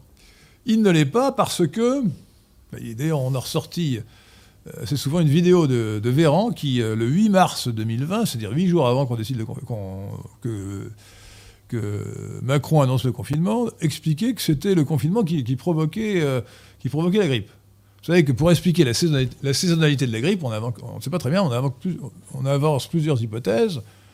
Le froid, et l'autre, le froid, on vous dit oui, mais euh, il y a quand même la grippe en, Afrique, il, ne fait pas froid. Mais il y a aussi le confinement, c'est-à-dire que les gens sont les uns sur les autres chez eux, ils n'ouvrent pas la fenêtre, etc. Et donc, ils se contaminent beaucoup plus. Et on a quand même confiné. Bon. Euh, Jean Castex, que je surnomme le crétin des Pyrénées, dans, l'un de ses discours de mars 2021, donc, euh, où il a annoncé euh, un nouveau confinement, euh, a eu cette phrase extraordinaire, je cite de mémoire, on sait maintenant, on sait maintenant qu'on se contamine beaucoup moins à l'air libre, en se promenant à l'air libre, que quand on reste confiné chez soi sans masque. Bon. Alors, euh, alors, euh, c'est vrai, sauf que ce n'est pas vrai qu'on le sait maintenant, on l'a toujours su. On l'a toujours su. C'est ce que la Haute Autorité de Santé Publique disait depuis le début? Non, euh, bon, euh, on l'a toujours su. Euh, donc, euh, cette, cette phrase de Castex est tellement incroyable. D'abord, il dit on sait maintenant alors qu'on l'a toujours su. Deuxièmement, la conséquence logique de cette affirmation, c'est qu'il ne faut, pas- confiner. Oui, il disait ça pour justifier qu'on allongea euh, le, délai de promenade libre de 1 km à 10 km. C'est c'est complètement stupide. Euh, il faut euh, permettre aux gens de, sortir de chez eux et, ne pas euh, les, confiner, puisque c'est justement en se confinant chez soi que euh, ils vont se contaminer les uns les autres. Euh, et, de fait, alors pourquoi est-ce qu'on croit que le confinement est utile? Ben, À cause des charlatans escrocs des modèles mathématiques de l'épidémie. J'ai fait un texte qui est sur notre site euh, lesquin.fr, euh, lesquen.fr, et qui est aussi. euh, J'ai fait aussi une vidéo sur le sujet qui s'appelle, euh, euh, sur, sur ma chaîne YouTube, Henri de Lesquin. La vidéo s'appelle euh, Climat, Corona, etc. Oui, la rime. Hein. Euh, climat, Corona, etc. Euh, le- les, les mirages et ravages de la pseudoscience, la notion de pseudoscience. Et là, j'ai axé sur les euh, questions sur les modèles mathématiques. Un modèle mathématique, ça fait impression. Parce qu'il y a des, des- des centaines ou des milliers d'équations. Et donc on croit que parce qu'il y a des milliers d'équations, il va être efficace, il va permettre de faire des, des prévisions. Mais celui qui, dès le début, a dit ce qu'il fallait en penser, c'est encore une fois l'excellent professeur Raoul qui a dit Moi, quand on m'avance des prévisions fondées sur les modèles mathématiques, je considère que c'est de l'astrologie. Oui. Ça n'a aucune valeur. Et en fait, il avait tort, parce que l'astrologie qui vous annonce euh, votre avenir euh, a raison une fois sur deux, tandis que les, les modèles, apparemment, ils se trompent euh, toujours. Toujours. Absolument. Toujours, toujours. Bon. Le pape des modèles mathématiques, c'était Neil Ferguson, de, de l'Imperial College, le collège impérial, ça, impressionne, hein, à Londres. Il est allé voir les Suédois, il leur a dit euh, si vous ne confinez pas, c'est en février 2020, vous aurez 100 000 morts. Ils ont eu 6 000 morts. Ils n'ont pas confiné, ils ont eu 6 000 morts. Et c'est pour ça qu'on nous a confinés, c'est parce que il est allé voir, non, il n'est pas allé voir, il a, envoyé des informations, et c'est euh, cet abruti de Delfrécy euh, qui a transmis l'information, et qui, le 12 mars 2020, à 11h30 du matin, a mis sous les yeux de Macron les projections catastrophiques, disant si la France ne confine pas, nous aurons 500 000 morts, 400 000, 400 000 à 500 000 morts. Totalement bidon. Totalement bidon. Les modèles mathématiques, aussi compliqués qu'ils soient, sont simplissimes par rapport à la complexité de la réalité. Et le fait est qu'il ne prévoit jamais correctement les choses. J'ai cité dans mon papier et dans, dans ma vidéo euh, les, les prévisions mirobolantes de, de, de Neil Ferguson, la meilleure étant quand même pour la grippe aviaire, où il, a- il a- il avait prédit 200 millions de morts dans le monde. Et il, y en a, eu, il y en a eu 200. Un million de fois moins. Mais quand même, bon, il s'est toujours trompé. Oui. Et alors, la raison, la raison pour laquelle le confinement apparaît bon dans les modèles, c'est que tout simplement, ils introduisent comme hypothèse de départ que le R0 sera trois fois moins si, si on, on confine. Alors évidemment, le résultat, avec l'ex- Voilà. l'exponentielle du modèle, le résultat, c'est que, si, on, si on ne confine pas, on a trois fois, trois- un R0 trois fois plus grand, euh, avec une exponentielle, avez, euh, une exponentielle épi- épidémique, vous avez évidemment beaucoup plus de morts. Mais ça résulte de, de l'hypothèse fausse qui est introduite au départ. Et ça, on ne sait pas. On ne sait pas. Euh, et, et- et- et donc, ça ne tient pas debout. Donc, les, euh, le confinement n'a aucune valeur pour euh, réduire euh, l'épidémie. Voilà. Oui. Il ne faut pas confiner. Alors, ce qu'il faut, dire, ce qu'il faut faire, c'est un, fermer les frontières pour ne pas introduire les, les virus de l'étranger, ça oui, ça, ça- ça, c'est tout à fait justifié. Deuxièmement, euh, produire, comme on le fait maintenant, mais comme on ne le faisait pas en, en mars 2020, des masses de gel hydroalcoolique. Hein et, puis en mettre partout dans les restaurants, euh, voilà, partout, pour que les gens euh, se lavent les mains, mais aussi se mettent du gel hydroalcoolique quand euh, leurs mains ne sont pas propres. Troisièmement, donner des recommandations pour éviter les contacts, parce que la contamination se fait par les contacts. hein, nous allons en parler, mais elle ne se, ne se fait pas par l'air, ne se fait pas par les aérosols, elle se fait par les contacts. Soit le contact direct, si on serre la main ou si on embrasse quelqu'un, soit le contact indirect. Je mets la main sur, un, sur la table où quelqu'un de contagieux a, postillonné, et à ce moment-là, toc, je, contamine la main, et quand je mets la main ensuite au visage, Ça rentre par les, trous de nez, par le- les lèvres, par les narines, disons pour être plus élégant, euh, les lèvres ou les yeux. Ce sont les portes d'entrée du virus. Voilà comment ça se passe. Donc il ne faut pas euh, se toucher le visage. Euh, Donc si on veut vraiment être très prudent, il ne faut embrasser personne. Euh, je trouvais que c'était pas très affectueux, donc c'est la règle que je n'ai pas appliquée. Ah oui, non, mais bien sûr, j'ai, embrassé ma femme, mes enfants, mes petits-enfants, et puis mes amis femmes, euh, comme on le fait maintenant. Voilà, bon, euh, quand on arrive, toc, toc. euh, alors ça, c'est vrai, surtout, bon, moi, j'ai été, été, malade pendant un mois, mais enfin, je n'en suis pas mort, c'est rien de grave. En revanche, les gens qui sont vraiment exposés, les grands-parents de 80 ans qui gardent leurs petits-enfants, doivent éviter de les embrasser. Voilà. Ils doivent les toucher. Certes, ils ne peuvent pas euh, ne pas les toucher, mais à ce moment-là, ne pas me porter la main au visage, mais ne pas les embrasser. Voilà. Oui, ça, me paraît tout à fait raisonnable. hein, oui, hein. On- n'allons pas non plus euh, propager l'idée comme quoi il faut absolument euh, propager le virus de manière. enfin, bien sûr, il faut savoir raison garder, voilà, tout simplement. hein. Évi- Éviter le contact en période d'épidémie, voilà, c'est tout. Alors c'est peut-être le moment de parler des aérosols, euh, parce qu'il y a toute une campagne panicarde qui veut nous faire croire que les microbes se transmettent, que le microbe, oui. Moi comme je dis que c'est biologique, j'ai le droit de dire microbe. hein. Vous, je ne sais pas si vous voulez dire microbe pour un virus, mais moi j'appelle ça microbe. Ils font partie des microbes, hein, tout à fait. Ah bah, microbe, ça vient de microbio, euh, donc le B, le B, ça veut dire biologique. donc si vous estimez que c'est pas un microbe, c'est pas, c'est pas un être Oui, mais alors on pourrait- on plus le pourrait- droit de dire microbe. Ah oui, non, après on pourrait. euh, après, vous allez, vous dire qu'on joue sur les mots, mais après dire c'est bio, c'est on pourrait dire tout simplement parce que c'est du matériel. Il est composé de matériel biologique. C'est bon. Après, bon, Alors là, ouais, alors vous faites plus que vous voulez sur les mots. Vous êtes dans le, le sophisme intégral, si j'ose dire. Là, franchement, là, là, vous... Non, bon. Alors maintenant, oui. Donc, il faut savoir que sortent de notre bouche, surtout quand nous parlons, hein, euh, d'une part, euh, et surtout quand on tousse aussi, euh, des postillons. Alors, le postillon, c'est une grosse gouttelette qui peut avoir quoi euh, euh, un demi centimètre de, de- de diamètre, hein, ça, ça- ça peut être assez gros un postillon. Enfin, tout le monde, tout le monde en, a vu, malheureusement. Bon. Mais le postillon, il est lourd, il tombe tout de suite. Donc, euh, il tombe sur la table. D'où la contamination. En revanche, la contamination directe par postillon, euh, bah, euh, elle ne peut pas avoir lieu à moins d'être très près de quelqu'un. Si vous êtes en- en face de quelqu'un qui vous postillonne à 10 cm, alors là, effectivement, vous risquez d'être contaminé par lui. Sinon, notre organisme, quand nous respirons, quand nous parlons, nous produisons des ce qu'on appelle des aérosols, des, des particules minuscules qui font moins de 5 microns de, de diamètre c'est ça. bon, et euh, qui peuvent théoriquement contenir des virus. Et là, on vous dit attention, attention, ça peut vous contaminer. Et même le- l'aérosol qui ne fait que- qu'un micron de diamètre ou qui est même un dixième de micron, alors lui, il peut rester en l'air indéfiniment. Et il peut se propager Jusqu'à alors euh, voilà, j'ai Voilà. lu jusqu'à 18 heures. Voilà, il pourrait rester en l'air jusqu'à 18 heures théoriquement. S'il est Voilà. tout petit, il peut rester indéfiniment. Voilà. Bon. Mais la question est de savoir s'il contient assez de virus pour vous contaminer. Bon. Alors j'ai fait un petit calcul de, de coin de table. hein. Euh, euh, j'ai lu qu'il y avait, alors pour un gars qui est, qui est sérieusement contaminé, hein, dans un centilitre de prélèvement nasopharyngé, 100 millions de virus. 100 millions. Dans un centilitre. Il, il doit y en avoir moins dans la salive, hein, sinon on aurait pris la salive pour les, pour les tests. hein. Bon, supposons qu'il y en ait autant dans la salive. Bon.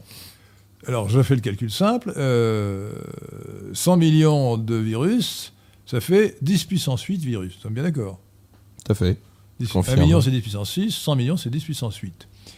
1 centilitre, c'est euh, 10 puissance moins 5 mètres cubes. C'est un centième de litre. Le litre, c'est un 10 puissance moins 3, donc c'est 10 puissance moins 5 mètres cubes. D'accord? Ouais, nous sommes d'accord. Ce qui veut dire, si je, si je vais au mètre cube, ce qui est la référence, euh, c'est très grand, mais c'est la référence, il, il faut, il faut donc euh, dire que dans un mètre cube, il y, a, euh, il y aurait, euh, c'est théorique parce qu'on on n'a pas un mètre cube de prélèvement, hein, c'est théorique, Euh, on aurait dans un mètre cube euh, 10 puissance 13 virus. Bon, 10 puissance 13. Maintenant, euh, je, considère l'aérosol, l'aérosol qui de base a, disons, euh, euh, un micron, alors on dit micromètre, moi je préfère dire micron parce que c'est plus rapide et puis j'ai l'habitude de dire micron. Un micromètre, c'est-à-dire un millième de, millimètre, hein. Euh, c'est 10 puissance moins 6 mètres. 10 puissance moins 3, 10 puissance- 10 puissance moins 6 mètres. Bon.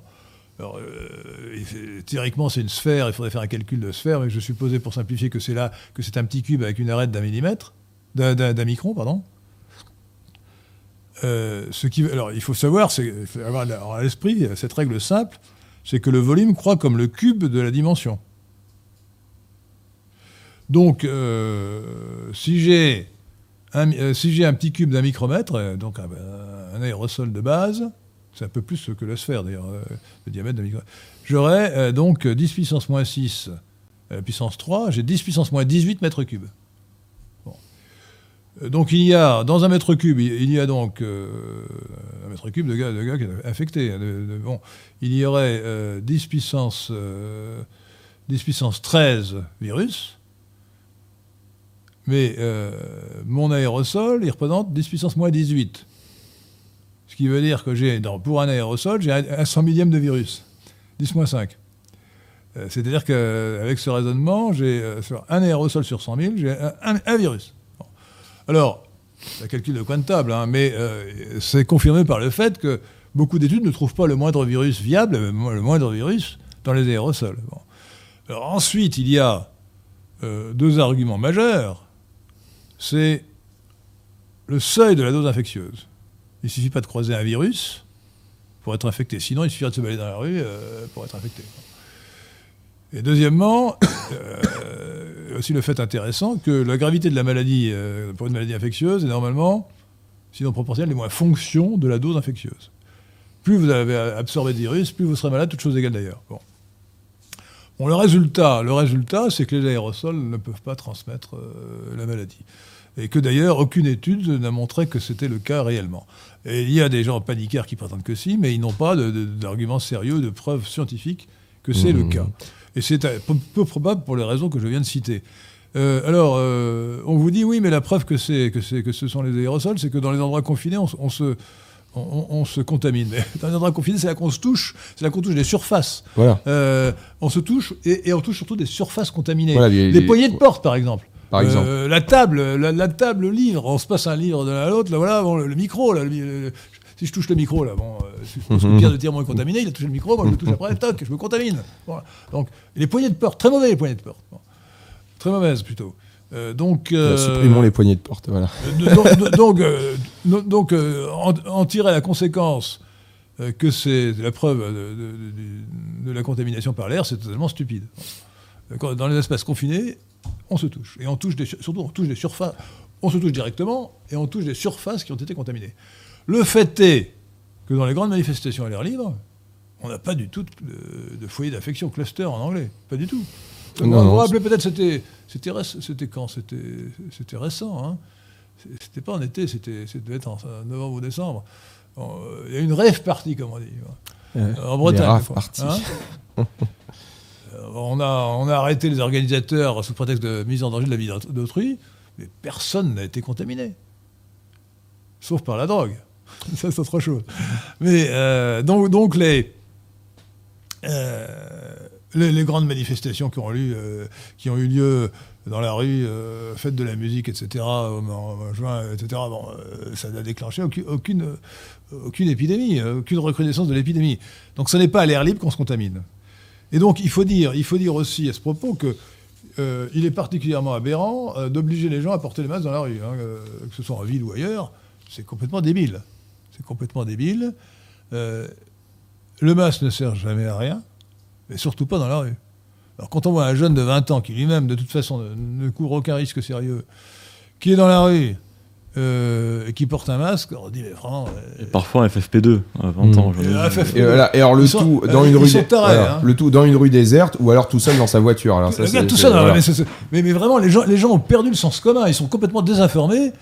Euh, par, euh, par les médias paniquards. Hein. Ah oui, alors le pire, c'est moi j'ai un ami euh, médecin généraliste qui, lors de, de, ses pérégrinations en, campagne, avait vu donc une pauvre dame âgée qui titubait sur son vélo en essayant de, péniblement monter une pente, tout simplement parce qu'elle portait le masque et, qu'elle était toute seule dans, dans, dans, ces trucs. Quoi. Voilà. C'est la panique, c'est complètement grotesque. C'est complètement grotesque. Donc ça, la information que je vous donne, c'est ne portez pas de masque. Euh, dans aucun cas, ça ne sert à rien. Écoutez, euh, d'ailleurs, pour vous prouver que les aérosols euh, ne, sont pas contaminants, je vais donner une preuve expérimentale. J'ai été dans mon lit pendant un mois, malade du coronavirus. Bon. J'ai reçu de nombreuses visites dans ma chambre. Au moins 8 personnes. Au moins 8 personnes. J'ai fait attention, je n'ai touché personne, je n'ai embrassé personne. Je suis resté. enfin, j'ai pas, pas eu de contact. Mais ils sont restés dans la chambre. Si les, si les aérosols microbiens que je que je que j'émettais en permanence, surtout que je parle, je parle- même même pendant la fièvre, je parlais, euh, avaient contaminé quelqu'un, ben j'aurais au moins euh, j'aurais contaminé au moins une personne, zéro, zéro. Non, ça ne vous, ça ne vous paraît pas une, une expérience tout à fait propre Si, si, si, si. si. Je n'ai contaminé personne sur 8. Simplement, j'étais précautionneux. Je me suis pas baladé partout, j'ai pas touché les poignées de porte de, de la cuisine, etc. Je suis resté chambre et salle de bain, euh, sans sortir de la chambre et de la salle de bain. Voilà, bon. J'ai- une salle de bain en face de, de chez moi. En plus, j'étais crevé, donc j'avais pas tellement envie de me balader, mais de toute façon, je faisais attention. Et, et même, d'ailleurs, pour la, pour la, je mettais du gel hydroalcoolique pour ne pas risquer de contaminer la, la poignée de la salle de bain si quelqu'un d'autre rentrait. Mmh. Bon. Donc, je faisais gaffe. Eh ben, je n'ai contaminé personne. Alors, je ne vais pas me donner un exemple, mais en tout cas, c'est un argument contre la contamination prétendue par les aérosols. Oui, alors après, on, pourrait vous, on pourrait, on pourrait vous répondre que. ça, euh, ce n'est que- qu'un exemple. voilà, puis que malheureusement, tout le monde n'est pas aussi préco- précautionneux que vous. Voilà. Mais, euh, Ah, mais pas du tout, là, je vous parle des aérosols. Je ne dis pas qu'on ne peut pas contaminer les, les gens, je dis simplement que ce n'est pas par les aérosols. Parce que j'émettais des aérosols, les gens qui passaient dans ma chambre et qui y restaient assez longtemps, ils n'ont pas été contaminés. C'est tout. Voilà. Euh, Donc, donc euh, bon, c'est un, cas, un cas particulier qui ne démontre rien, évidemment, mais euh, voilà, Non. que je, donne- que je donne comme illustration. Euh, par contre, je pense qu'il est intéressant de rappeler euh, aussi, hein, et nombreux médecins hein, ont constaté que quand on est, même si on est porteur du virus, mais que l'on est asymptomatique, la probabilité de contaminer un autre individu est vraiment très faible. hein. Voilà. Euh, ouais, mais là, je n'étais pas asymptomatique, j'étais, vraiment malade. Euh, Enfin, j'avais vraiment j'avais de la fièvre, euh, sans autres symptômes. euh, fièvre, Voilà, non, mais là, c'est, on va dire pour, parce que finalement, il y a, comme il y a peu de monde finalement, qui, comme la plupart finalement sont asymptomatiques et que l'on veut faire porter ça bah, aux masses, à la population générale, voilà, pour des, visiblement mettre en, pour mettre en évidence, euh, dire l'absurdité de, enfin, de, de ces, Non, non, euh, que, encore une fois, c'est le contact qu'il faut éviter, le contact avec les, les surfaces éventuellement contaminées, y compris les poignées de porte. Bon. Euh, et puis voilà, puis il faut protéger les personnes à risque. Les vieillards, effectivement, doivent faire Voilà, attention. bien sûr. Les vieillards doivent faire attention. Ça, c'est clair. Euh, mais c'est tout. Donc, c'est pas la peine de paniquer. Il faut, il faut pratiquer, il faut avoir des, des, des, des- des- des- des précautions sanitaires euh, minimum lorsqu'il y a des épidémies. Bon, euh, voilà. Euh, alors oui, peut-être vous pourriez pro- produire la, la courbe épidémique. euh, la- la cour- alors, le, le- disons un mot des statistiques. Euh, les, les seules statistiques qui soient dignes de foi, j'insiste là-dessus, c'est vraiment de la réinformation sur les statistiques de mortalité, toutes causes confondues. Pourquoi? Parce que quand on vous dit que quelqu'un est mort du Covid, euh, d'abord, euh, dans certains cas, comme dans les EHPAD, euh, il a toussé un peu, la pauvre avait 90 ans, elle a toussé un peu, elle est morte, on n'a pas fait de test, mais on a dit que c'était le Covid. Mais c'est surtout, bon, ça peut peut-être défalquer 10%, 10% des, des- morts attribués au Covid, mais c'est surtout le fait que, comorbidité, comme a dit Guillaume, Guillaume Leroy, selon une étude américaine, 94% des gens qui meurent avec le Covid avaient une autre maladie lourde déjà, comme nous avons énuméré diabète, euh, maladie cardiovasculaire, euh, etc. Bon, euh, ce qui veut dire que mourir avec le Covid, ça n'est pas la même chose que de mourir à cause du Covid. Or, dans les statistiques qu'on vous donne, c'est tous les gens qui meurent avec le Covid. Et, en réalité, euh, lorsqu'il s'agit d'une personne de, de 90 ans, euh, euh, elle aurait peut-être survécu quelques mois, quelques semaines, etc. Donc en réalité, il faut savoir qu'il y a trois statistiques différentes. Les morts avec le Covid, avec, avec la maladie X d'ailleurs, en l'occurrence le Covid, la mortalité spécifique, c'est-à-dire quelqu'un qui meurt alors qu'il n'avait rien d'autre, donc c'est 6%. Ce qui veut dire que si vous prenez les 100 000 morts attribués au Covid, 6% ça ne fait plus que 6 000. Bon. Et il y a la surmortalité, qui est un calcul statistique euh, qui représente, euh, pendant la période considérée, par exemple l'année 2020, le supplément de mort, de mortalité qu'on peut attribuer à la maladie. Bon. La grippe saisonnière, c'est, pendant une saison, une saison de grippe, c'est-à-dire euh, dernier trimestre de l'année N, premier trimestre de l'année N plus 1, C'est au moins 10 000 morts. Euh, les grippes les plus fortes euh, qu'on a connues euh, récemment, on a connu des grippes assez fortes en 2015, mais c'était surtout en 1957 la grippe de Hong Kong, en 1969 la grippe, asiatique, je crois que c'est son nom, Elles ont fait beaucoup plus de morts que le Covid. Hein. donc quand on vous dit c'est un phénomène qu'on n'a pas connu depuis, un siècle, c'est faux. Bon. je ne parle pas de de la, grippe, espagnole où le nombre de morts est dû surtout au fait qu'on n'avait pas d'antibiotiques. La grippe espagnole, c'est 1919. Hein. On parle des, grippes plus récentes, 1957-1969. Bon, euh, moi j'étais quand même assez grand, j'avais quand même en 1969, j'avais 20 ans. Je gardé aucun souvenir de la grippe de cette année-là. Hein. On n'a pas. Alors on aurait pu peut-être euh, faire euh, davantage de choses pour prévenir la, maladie, mais bon, là on en fait trop. On est tombé d'un extrême dans l'autre. comme a dit le professeur François Bricaire dans un article du Figaro Magazine du 13 mai 2020, c'était vraiment. Le 13 mars 2020, mars, mars 2020, donc le lendemain du discours de Macron, euh, cette, cette, ce, ce, Covid-19, c'est une grippe saisonnière carabinée. carabinée, pas une petite grippe. Donc, euh, on a dit, euh, les rassuristes, non, il n'y aura rien, personne n'a dit il n'y aura rien. La grippe, ça tue des gens. Et euh, comme disait euh, le professeur François Bricard, donc professeur de médecine, infoxiologue, membre de l'Académie de médecine, ce n'est pas n'importe qui, le 13 mars 2020 dans le Figaro Magazine, la décision italienne d'assigner à résidence ou de confiner tout un pays est donc très exagérée. Ça n'a aucun sens. Ça n'a aucun sens, c'est absurde. Alors bon, il faut voir que les hommes politiques ne sont pas très malins parce qu'ils ils copient ce qui se fait ailleurs. Alors la Chine est très responsable. Hein. La Chine est responsable parce que c'est elle qui a confiné, de manière draconienne, qui ensuite a expliqué, alors qu'elle était l'origine du virus, qu'elle a expliqué au miracle, grâce à mon confinement, euh, j'ai éliminé et éradiqué la maladie avec des statistiques complètement truquées. Hein. Euh, toutes les statistiques chinoises sont fausses, mais alors sur le, sur, le, Covid, encore plus. Hein. Euh, autre question peut-être, sinon je continue sur le... le Beaucoup de questions, hein, comme vous voulez. Allez-y. Euh, Maxence de Touraine dit Messieurs, l'instauration d'un passeport sanitaire n'ouvre-t-elle pas la porte à un, asservissement sans précédent du peuple français par la superclasse mondiale C'est dramatique. Euh, Votre opinion, Guillaume Laurent euh, ah bah, alors moi, je, oui, alors je suis tout, tout à fait d'accord avec ce monsieur. Hein, vouloir, bah, oui, finalement discriminer l'accès à des institutions, enfin des, des, lieux publics, hein, le cinéma, le restaurant, les théâtres, etc euh, en fonction hein, d'une euh, euh, d'un choix médical personnel, hein, parce que la vaccination c'est ça, c'est un choix médical personnel. Hein, je, suis désolé. pour moi, c'est tout à fait atteinte aux libertés publiques. Ah voilà, absolument. Voilà. Alors oui, c'est très grave, c'est très grave. je préfère parler de passeport sanitaire. un passeport, en principe, c'est pour aller à l'étranger. Là, c'est un passeport sanitaire qui s'appliquerait à l'intérieur de la France. Bon. Euh, on, voit bien la, on voit bien la technique euh, frauduleuse de l'infâme Macron. C'est la technique du pied dans la porte en, sociologie, euh, ou en psychologie sociale plutôt. là, on commence par dire oui, ça sera le passeport sanitaire pour aller. je crois que c'est dans les, actuellement, on nous le promet pour les grandes manifestations. C'est le pied dans la porte.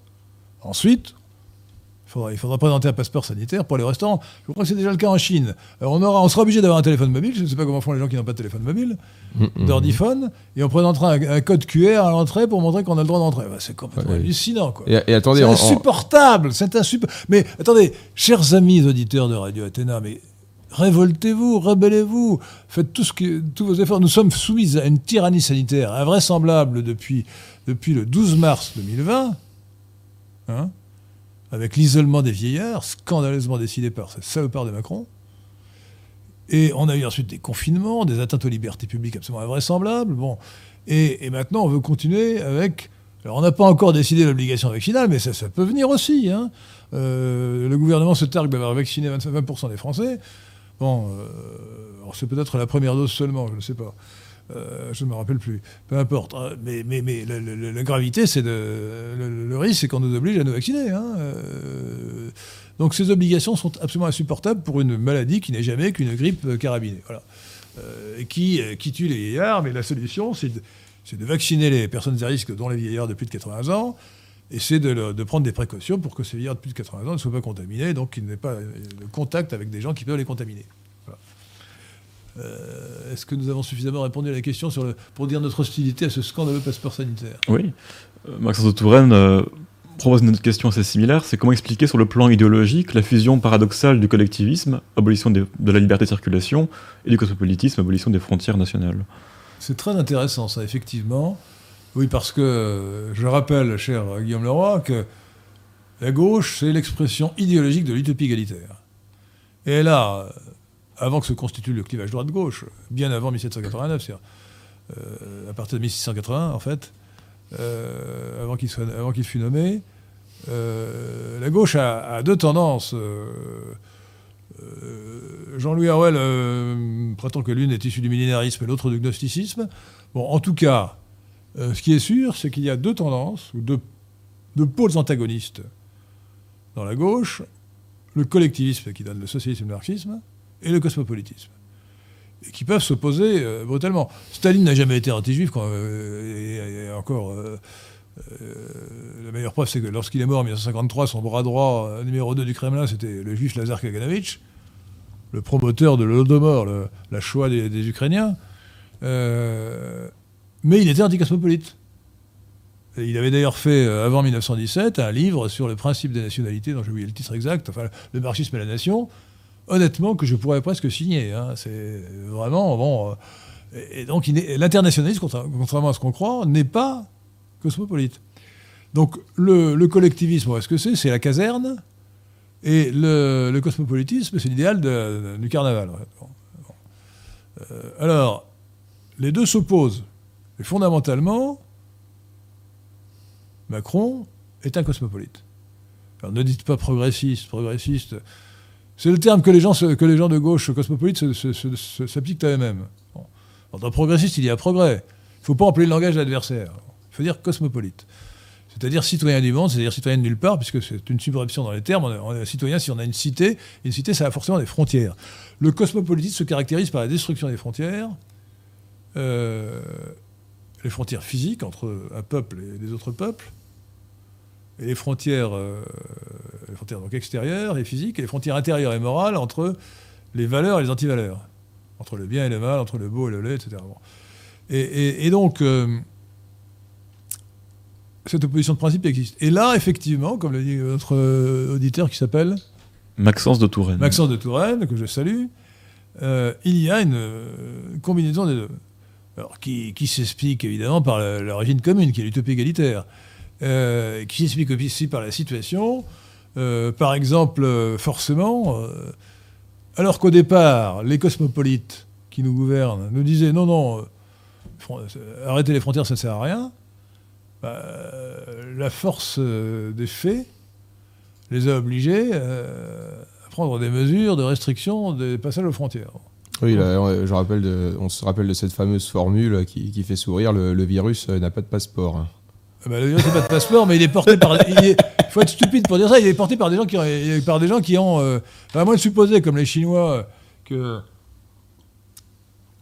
que le virus euh, a été introduit en Chine euh, par des surgelés américains euh, importés des États-Unis, ce qui est ridicule. Euh, oui, le, virus est, est apporté par des hommes qui viennent de l'étranger, mais, notamment avec les variants. Bon. Alors, est-ce que vous avez mis la, la- la courbe euh, non, vous l'avez vu tout- à l'heure, la courbe, non, la courbe des, des- des morts? Oui, je peux le réafficher. là. Alors, si vous voulez, euh, on voit bien, alors cette courbe, évidemment, euh, euh, elle, montre, bien les deux épidémies, deux, vagues épidémiques de mars-avril 2020 et de novembre-décembre-janvier 2021. C'est la mortalité totale, toutes causes confondues. hein. Mais on sait que il y a eu 50 000 morts de plus en 2020 qu'en 2019. Euh, on est passé donc de 605 000 à 655 000, quelque chose comme ça. Euh, donc euh, la surmortalité euh, est moindre que le nombre de morts attribués au Covid. Ce qui prouve l'absurdité du chiffre, sachant que dans, cette, dans, cet excédent de mortalité de 50 000, il n'y a pas que le Covid, il y a toutes les conséquences secondaires du, confinement et, de, de l'encombrement hospitalier. Par exemple, le Figaro expliquait qu'il y avait eu deux fois plus de crises cardiaques au début du confinement, le 17 mars 2020.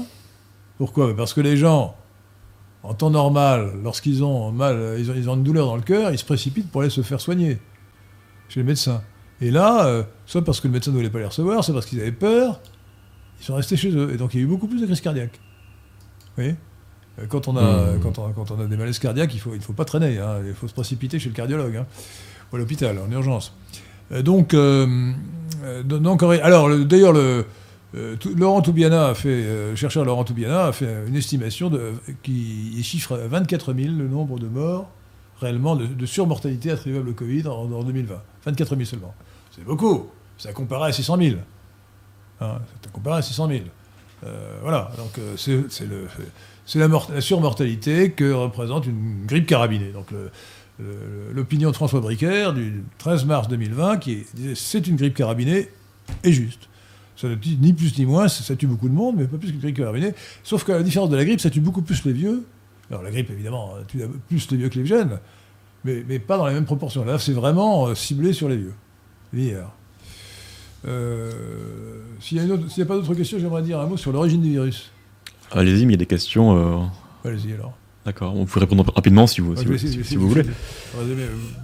Euh, une question sur le Puy du Fou. Comment expliquer que Nicolas de Villiers accepte euh, le pass sanitaire pour aller au Puy du Fou? Vous croyez qu'il l'avait refusé? Bah, euh, peut-être que l'auditeur a mal compris alors. Alors écoutez, moi j'ai lu qu'il l'a refusé. Bon, alors euh, peut-être qu'il a changé d'avis. Nicolas de Villiers est un, est un macroniste, euh, et peut-être qu'on lui a remonté les bretelles quand il a dit qu'il ne voulait pas accepter le pass sanitaire, mais bon, le passeport sanitaire, voilà, je ne suis pas au courant. Pour moi, pour moi j'avais trouvé ça très bien qu'il refusât, mais bon. Mm. bon, question suivante. Rancho demande Pensez-vous que le déconfinement sera définitif cette fois ou seulement un nouveau court répit? Écoutez, moi je me garde de faire des Merci, hein. pronostics. Euh, nous sommes dirigés par des gens dramatiques et incompétents. Euh, tout dépend évidemment de la situation sanitaire. Comme on a affaire à une valise saisonnière, logiquement, avec le beau temps, euh, ça va se calmer, mais elle peut revenir en septembre. Oui, la, la courbe que, je- que- que vous avez affichée, vous avez- vous euh, Je- la, la- courbe de je mortalité remets. montre bien, donc les deux bosses, euh, voilà, et montre aussi qu'il n'y a pas trop de choses, pas grand-chose pour la troisième épidémie, celle qui a commencé avec le variant anglais, donc en, janvier 2021. Alors, en fait, quand on regarde de plus près, la courbe, euh, la courbe de 2021 n'est pas très loin de la courbe de 2019, mais quand même, elle est 8%, 8% au-dessus, d'après le calcul de l'INSEE, ce qui, fait, ce qui est quand même pas négligeable. Donc ça veut dire que la, la- le Covid-19 euh, de 2021, la troisième épidémie dont j'ai été victime, euh, je ne suis pas mort, hein, je ne suis pas, dans les Ouais, statistiques, je suis pas encore dans les statistiques de mortalité en question, euh, n'a cette, euh, cette épidémie donc est, est plus gratinée que l'épidémie de grippe de, début 2019, qui était relativement sévère, mais enfin qui n'avait rien à voir avec, les, avec 2015 et encore moins avec euh, de 1969 et, et- et 1957. Voilà. Euh, Man demande Quelles études infirment l'utilité du port du masque Quelles études affirment euh, Écoutez, beaucoup d'études, vous avez renseigner sur Internet, je n'ai pas euh, des choses précises. Oui, vous avez, bah, notamment Euh, euh, sur le site Réinfo Covid, hein, vous avez énormément euh, d'articles hein, scientifiques, énormément de sources consultables. hein, c'est très bien fait. hein. C'est plutôt d'ailleurs dans le sens inverse, c'est-à-dire euh, qu'est-ce qui prouve que le masque est utile? Alors, ce qui, ce Oui. qui est sûr, c'est que le masque euh, empêche les postillons, garde les postillons. Euh, effectivement, donc ça, euh, on on peut pas nier que quand on a un masque, le postillon est arrêté dans le masque. Je signale au, passant que on, ne dit pas assez que le masque a un gros inconvénient, c'est que lorsqu'il lorsqu'il est porté par un malade, par n'importe qui d'ailleurs, les- les microbes qui sont renvoyés dans l'atmosphère par l'organisme restent sur le masque et on les réabsorbe après. Donc on se réinfecte en permanence avec ses propres microbes. Donc je dirais que le- les derniers qui devraient avoir un masque, ce sont les malades. Euh, D'ailleurs, j'ai pas porté de masque que- quand j'étais malade, je me suis bien gardé de porter un masque. hein. Euh, voilà. Euh, donc, euh, de- donc vraiment, non, non, le, le ma- le- le masque ne sert à rien, euh, ne sert jamais à rien. Aucune étude n'a prouvé l'utilité Euh, des masques. alors non seulement, euh, et puis en plus, euh, même c'est- sur le long terme, ça peut être dommageable, puisque bien évidemment, alors même si le masque euh, léger hein, que, que, que porte la majorité des gens, on va dire, laisse évidemment euh, quelques interstices euh, pour euh, respirer et donc évidemment apporter de l'oxygène, hein, et ça va de soi. hein. mais malgré tout, il y a quand même un, appauvrissement évidemment en, oxygène, hein, ça, c'est évident. en tout cas, plus, ça dure sur le long terme, plus c'est vrai. Et plus l'organisme comment est privé d'oxygène, en tout cas la, concentration d'oxygène est, moindre, et bien plus on affaiblit le système immunitaire, parce que le système immunitaire avait forcément besoin d'oxygène voilà, pour fonctionner. Le, masque, le masque a un effet délétère sur la respiration, il gêne la respiration. Et de plus, il conduit à se réinfecter avec ses propres microbes. Donc c'est très mauvais. et de plus, ça ne protège pas du tout, ou quasiment pas. Euh, autrement dit, euh, si quelqu'un n'a pas de masque et qui pastillonne, la solution, ce n'est pas de lui faire porter un masque, c'est de se laver les mains, de mettre du alcoolique et de ne pas porter la main au visage tant qu'elle n'est pas désinfectée ou propre. Alors je voudrais dire quand même un mot sur l'origine du virus, parce que ça revient à la, maintenant ça revient à la mode. Je trouve ça sidérant. Alors évidemment, les scientifiques posent des questions très pointues sur le virus, machin chouette. mais depuis le début, et surtout maintenant, je dis qu'il est certain, à 89,99% de chance, que le virus est sorti accidentellement du laboratoire P4 de Wuhan. J'ai six arguments pour le démontrer. Premier argument, c'est qu'un laboratoire P4, c'est le plus haut degré de protection. On manipule les, virus les plus dangereux. Donc les gens sont dans des scaphandres normalement, etc. Il y a des sas de décontamination, c'est un truc incroyable. Bon. Or, c'est une question de bon sens, quelles que soient les mesures de sécurité, il y a toujours des risques de négligence ou d'erreur qui font que le virus qui est théoriquement conservé à l'abri dans le laboratoire va sortir. L'accident, il y a déjà eu des accidents, et ça pouvait arriver. La deuxième chose, c'est qu'on sait que les mesures de sécurité n'étaient pas respectées correctement dans ce laboratoire P4 de Wuhan. Il faut savoir que les Chinois avaient obtenu de la France qu'on leur construisit laboratoire. C'est les Français qui l'ont construit. Monsieur Lévy, à l'époque directeur de l'INSERM, le mari de Madame Buzyn. Mais, contrairement aux engagements pris par les Chinois, ils ont viré tous les chercheurs français. L'inauguration officielle avait été faite en, janvier 2017, avec M. Lévy, mais la mise en service du laboratoire, ça a été fait en euh, janvier 2019. Euh, entre-temps, en 2018, les, Américains qui avaient financé une partie du laboratoire P4 euh, sont allés visiter le laboratoire et, ont fait un rapport alarmiste en disant que les conditions de sécurité ne sont pas du tout vérifiées. le Monde et le Figaro avaient publié il y a, un an des articles relatant les, manquements à la sécurité patents que confiaient à l'époque les, chercheurs en question, qui depuis ont appris à se taire. Troisièmement, il se trouve que euh, ce, laboratoire travaillait sur des virus de chauve-souris proches de celui-là. C'est ça, oui. oui. Bon, euh, quatrièmement, coïncidence de lieu. C'est justement à Wuhan, capitale du Hubei, où se trouve ce laboratoire qui travaille sur des, virus de chauve-souris comme, comme, celui, euh, comme le SARS-CoV-2, qui est apparu l'épidémie, et c'est l'épicentre de l'épidémie. Coïncidence de lieu quand même assez troublante. Euh, coïncidence de date. Le laboratoire a commencé à fonctionner en janvier 2019, et le virus est sorti en novembre 2019. D'ailleurs, cette date de sortie, qui correspond à ce qui a été annoncé par les Chinois, euh, correspond aussi à, l'analyse phylogénétique. Savez qu'en comparant des virus euh, qui, ont des petites mutations, et en, calculant la vitesse de mutation, on peut euh, dater l'origine, le, virus souche, le premier virus qui a donné naissance à tous ces milliards de virus. Eh bien, on remonte, on retrouve novembre 2019. Donc on est bien d'accord sur la date, novembre 2019. Euh, donc coïncidence de date et coïncidence de lieu. C'est quand même très fort comme, comme. Et, si on avait encore un doute, la preuve finale est apportée par l'attitude des Chinois. Qui suffit, à mon avis, à lever le doute. Si les Chinois n'étaient pour rien cette affaire, ben, ils auraient dit venez voir, mon laboratoire est pour rien, etc. Vous êtes partout. Ils auraient, ils auraient, au contraire, ils auraient démontré leur bonne foi et leur innocence en ouvrant les grands les portes de laboratoire, mmh. les conditions. Bon, or, premièrement, ils ont euh, fait disparaître des bases de données du laboratoire. C'est quand même suspect. Deuxièmement, euh, ils ont euh, éliminé ou emprisonné les lanceurs d'alerte ou tous ceux mhm. qui annonçaient justement qu'il y avait des, dysfonctionnements de ce laboratoire.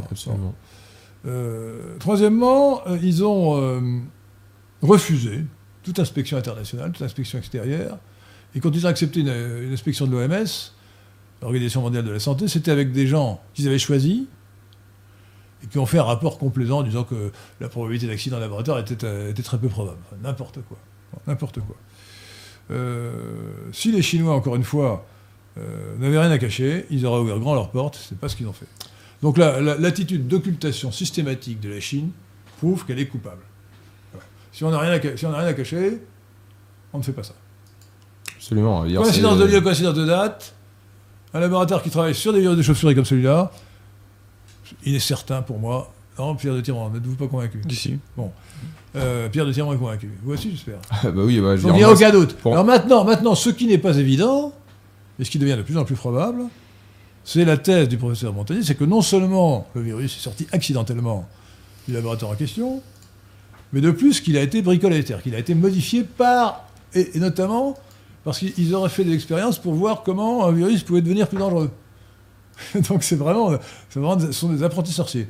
Alors, euh, la thèse selon laquelle le virus aurait été modifié par, euh, comment appelle-t-on ça, manipulation génétique, Oui, euh, ou re- recombinaison Re- génétique. recombinaison génétique, voilà, euh, précis, devient de plus en plus probable. Ce qui prouve encore plus, ce qui aggrave encore plus la responsabilité des, Chi- des- des Chinois et, et l'irresponsabilité des Français, car c'est Chirac qui a imposé, alors que le SGDN à l'époque, le secrétaire général de la Défense nationale, était opposé à la construction de ce, de ce laboratoire. On peut faire, on parlait autrefois on parlait de guerre bactériologique.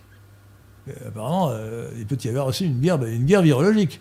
D'ailleurs, euh, alors la meilleure preuve que c'est un accident et pas un complot ou une volonté de nuisance, c'est que si les Chinois avaient voulu faire de la guerre vi- virologique, bah, ils, auraient, ils auraient déposé le virus à New York, pas chez eux. hein. Voilà, si on veut s'en servir. Bon, ils auraient ensuite, lorsque la, malice serait... Oui, vous comprenez, si- si- s'ils avaient voulu nuire à d'autres pays, le virus serait apparu là où il l'aurait disséminé, pas chez eux. Donc quand, euh, quand j'entends parler de complotisme euh, sur cette hypothèse, qui, qui est plus qu'une hypothèse, qui est une certitude d'accident euh, du au laboratoire de Wuhan, il faut, il faut dire vraiment que les, les, les, les- les- les anticomplotistes qui sont des cosmopolites sont tarés, parce que un accident, par définition, c'est non intentionnel. Donc c'est pas un complot. Un complot, c'est par définition euh, intentionnel. Un accident n'est pas intentionnel. Donc, euh, donc ça n'a rien à voir avec le complotisme. C'est QFD. Voilà. C'est QFD. Bon, s'il y a encore une question, et puis ensuite, comme nous allons, euh, nous arrêtons par principe dans les deux heures. euh, encore une question peut-être, euh, Anti- Anticommuniste demande si vous êtes au courant du récent article du Télégraphe qui avoue qu'il fallait faire peur à la population. Effectivement, des, scientifiques ont signé une. Pas du tout, mais, mais, mais ça me paraît clair. L'attitude générale, alors c'est plus compliqué que ça, c'est-à-dire qu'il y a une volonté de faire peur, euh, mais c'est très compliqué. Il y a au départ la pseudoscience des, des charlatans des modèles mathématiques, euh, des, épidémies. Il y a ensuite la volonté des médecins, le corps médical a été lamentable dans cette affaire, de, créer la panique pour se donner de l'importance. hein. Euh, Et puis aussi, euh, les intérêts, financiers considérables, ce sont des dizaines de milliards d'euros qui sont en cause pour les campagnes de vaccins. Bon, évidemment, et encore, le, médicament qui ne soigne pas le remdesivir, et même qui provoquerait, semble-t-il, des, mutations, a été quand même acheté à Gilead, un milliard d'euros, hein, par l'Union européenne. Donc ce sont des sommes gigantesques. Mhm. Et euh, on a découvert à cette occasion ce qu'on appelle pudiquement les conflits d'intérêts, c'est-à-dire en fait la corruption du corps médical, en particulier des médecins qui, qui, qui- qui sont invités sur les plateaux de, de- de télévision. Non, et voilà, dire, Euh, pour, pour, effrayant. pour, euh, citer euh, professeur Raoult, enfin, je il, faut vraiment être un enfant pour pas comprendre que, je veux dire, dans, ces milieux-là, euh, dès, lors qu'il y a des gros sous qui sont en jeu, bah, forcément. Alors, il y a un particulier, clairement, l'article, l'article bidon du Lancet le montre, il y avait un complot contre l'hydroxychloroquine, ça c'est clair. Le complot est clair. Financé par Gilead ou d'autres, mais il y avait un complot. Je veux dire, voilà, euh, classer cette molécule comme substance vénéneuse, euh, il fallait oser quand même. hein, euh. C'est ce qu'a fait Buzyn en janvier, euh, Agnès Buzyn en janvier de, de- 2020. Bon, alors écoutez, nous arrivons au terme de cette émission, à moins qu'il y ait encore une question que vous vouliez poser. Une question euh, au bout de combien de temps la force de l'immunité est rétablie après le vaccin? Après, la force de... je, je suis pas sûr d'avoir bien compris. La Moi non force- plus, mais La la- force de quoi? de l'immunité est rétablie après le vaccin. Je sais pas ce que ça veut dire, mais peut-être que Quel, la- quel, quel ça a du sens pour vous. qu'apporte le vaccin On n'en sait rien. Euh, alors, Euh, euh, non, alors, il faudrait préciser, vous lui demander de préciser ce qu'il veut dire. Est-ce il- qu'il considère que non, finalement, quand on est vacciné, le, le système immunitaire euh, diminue en efficacité, puis qu'ensuite. peut-être le sens de la question. Euh, ah, honnêtement, euh, bah, moi, je, moi, je, moi, je pense que, euh, enfin, oui, je, dirais plutôt euh, déjà oui, à mon avis, c'est ce qui me semble essentiel de dire, c'est que surtout euh, avec le voilà le vaccin ARN qu'on là qu'on vend comme vraiment le, remède miracle, la panacée, eh bien nous n'avons déjà absolument pas euh, nous ne connaissons pas la durée de vie des anticorps qui sont produits par ces vaccins et en plus, nous n'avons absolument pas euh, la certitude que euh, si on est vacciné contre euh, un variant spécifique, on sera protégé contre un autre variant, par exemple. Voilà. C'est encore une incertitude, c'est qu'on ne sait pas ce que, comme ce, ce, virus mute beaucoup, varie beaucoup. c'est l'inquiétude qu'on peut avoir pour septembre, octobre, octobre prochain, c'est-à-dire qu'il peut y avoir avec de nouveaux variants. Euh, une nouvelle épidémie saisonnière de, de, coronavirus euh, SARS-CoV-2. C'est possible. Bon, voilà, euh, chers auditeurs de Radio Athéna, bah, je vous donne rendez-vous pour ma part dans, dans, 15 jours. restez fidèles à l'écoute de Radio Athéna le lundi à 19h notamment. Je ne sais pas quand a lieu la prochaine émission, mercredi peut-être Lundi prochain, je pense. Qui, quand? Lundi, lundi, avec Abosi. avec Adrien Abosi, je suppose. Bien, est-ce qu'on connaît déjà le sujet de son émission? Non. On ne connaît pas. Bon, merci à Guillaume Leroy pour ces explications très savantes sur les virus. Je n'ai pas convaincu que le virus des êtres vivants, mais je ne désespère pas. Euh, je vous rappelle que vous êtes étudiant-chercheur en biotechnologie et en biologie moléculaire. Et merci de nous avoir dispensé votre science. Merci à Pierre de Tirmont d'avoir réalisé cette émission et d'avoir euh, lu les questions des auditeurs. Et euh, je vous demande, chers auditeurs, de nous aider de toutes les façons possibles, notamment en nous finançant, finançant Radio Athéna sur Tipeee. Éventuellement par le super chat, mais c'est un peu tard maintenant pour le super chat, de YouTube. Je, cite, hein, c'est pas de, l'anglais, mais c'est de l'anglais euh, d'un nom propre en quelque sorte. Hein. Euh, voilà. Et, donc, eh bien, restons, restons fidèles au principe de la résistance française, de la réaction républicaine contre cet infâme Macron qui détruit notre pays par la tyrannie sanitaire. Merci. Merci pour votre invitation.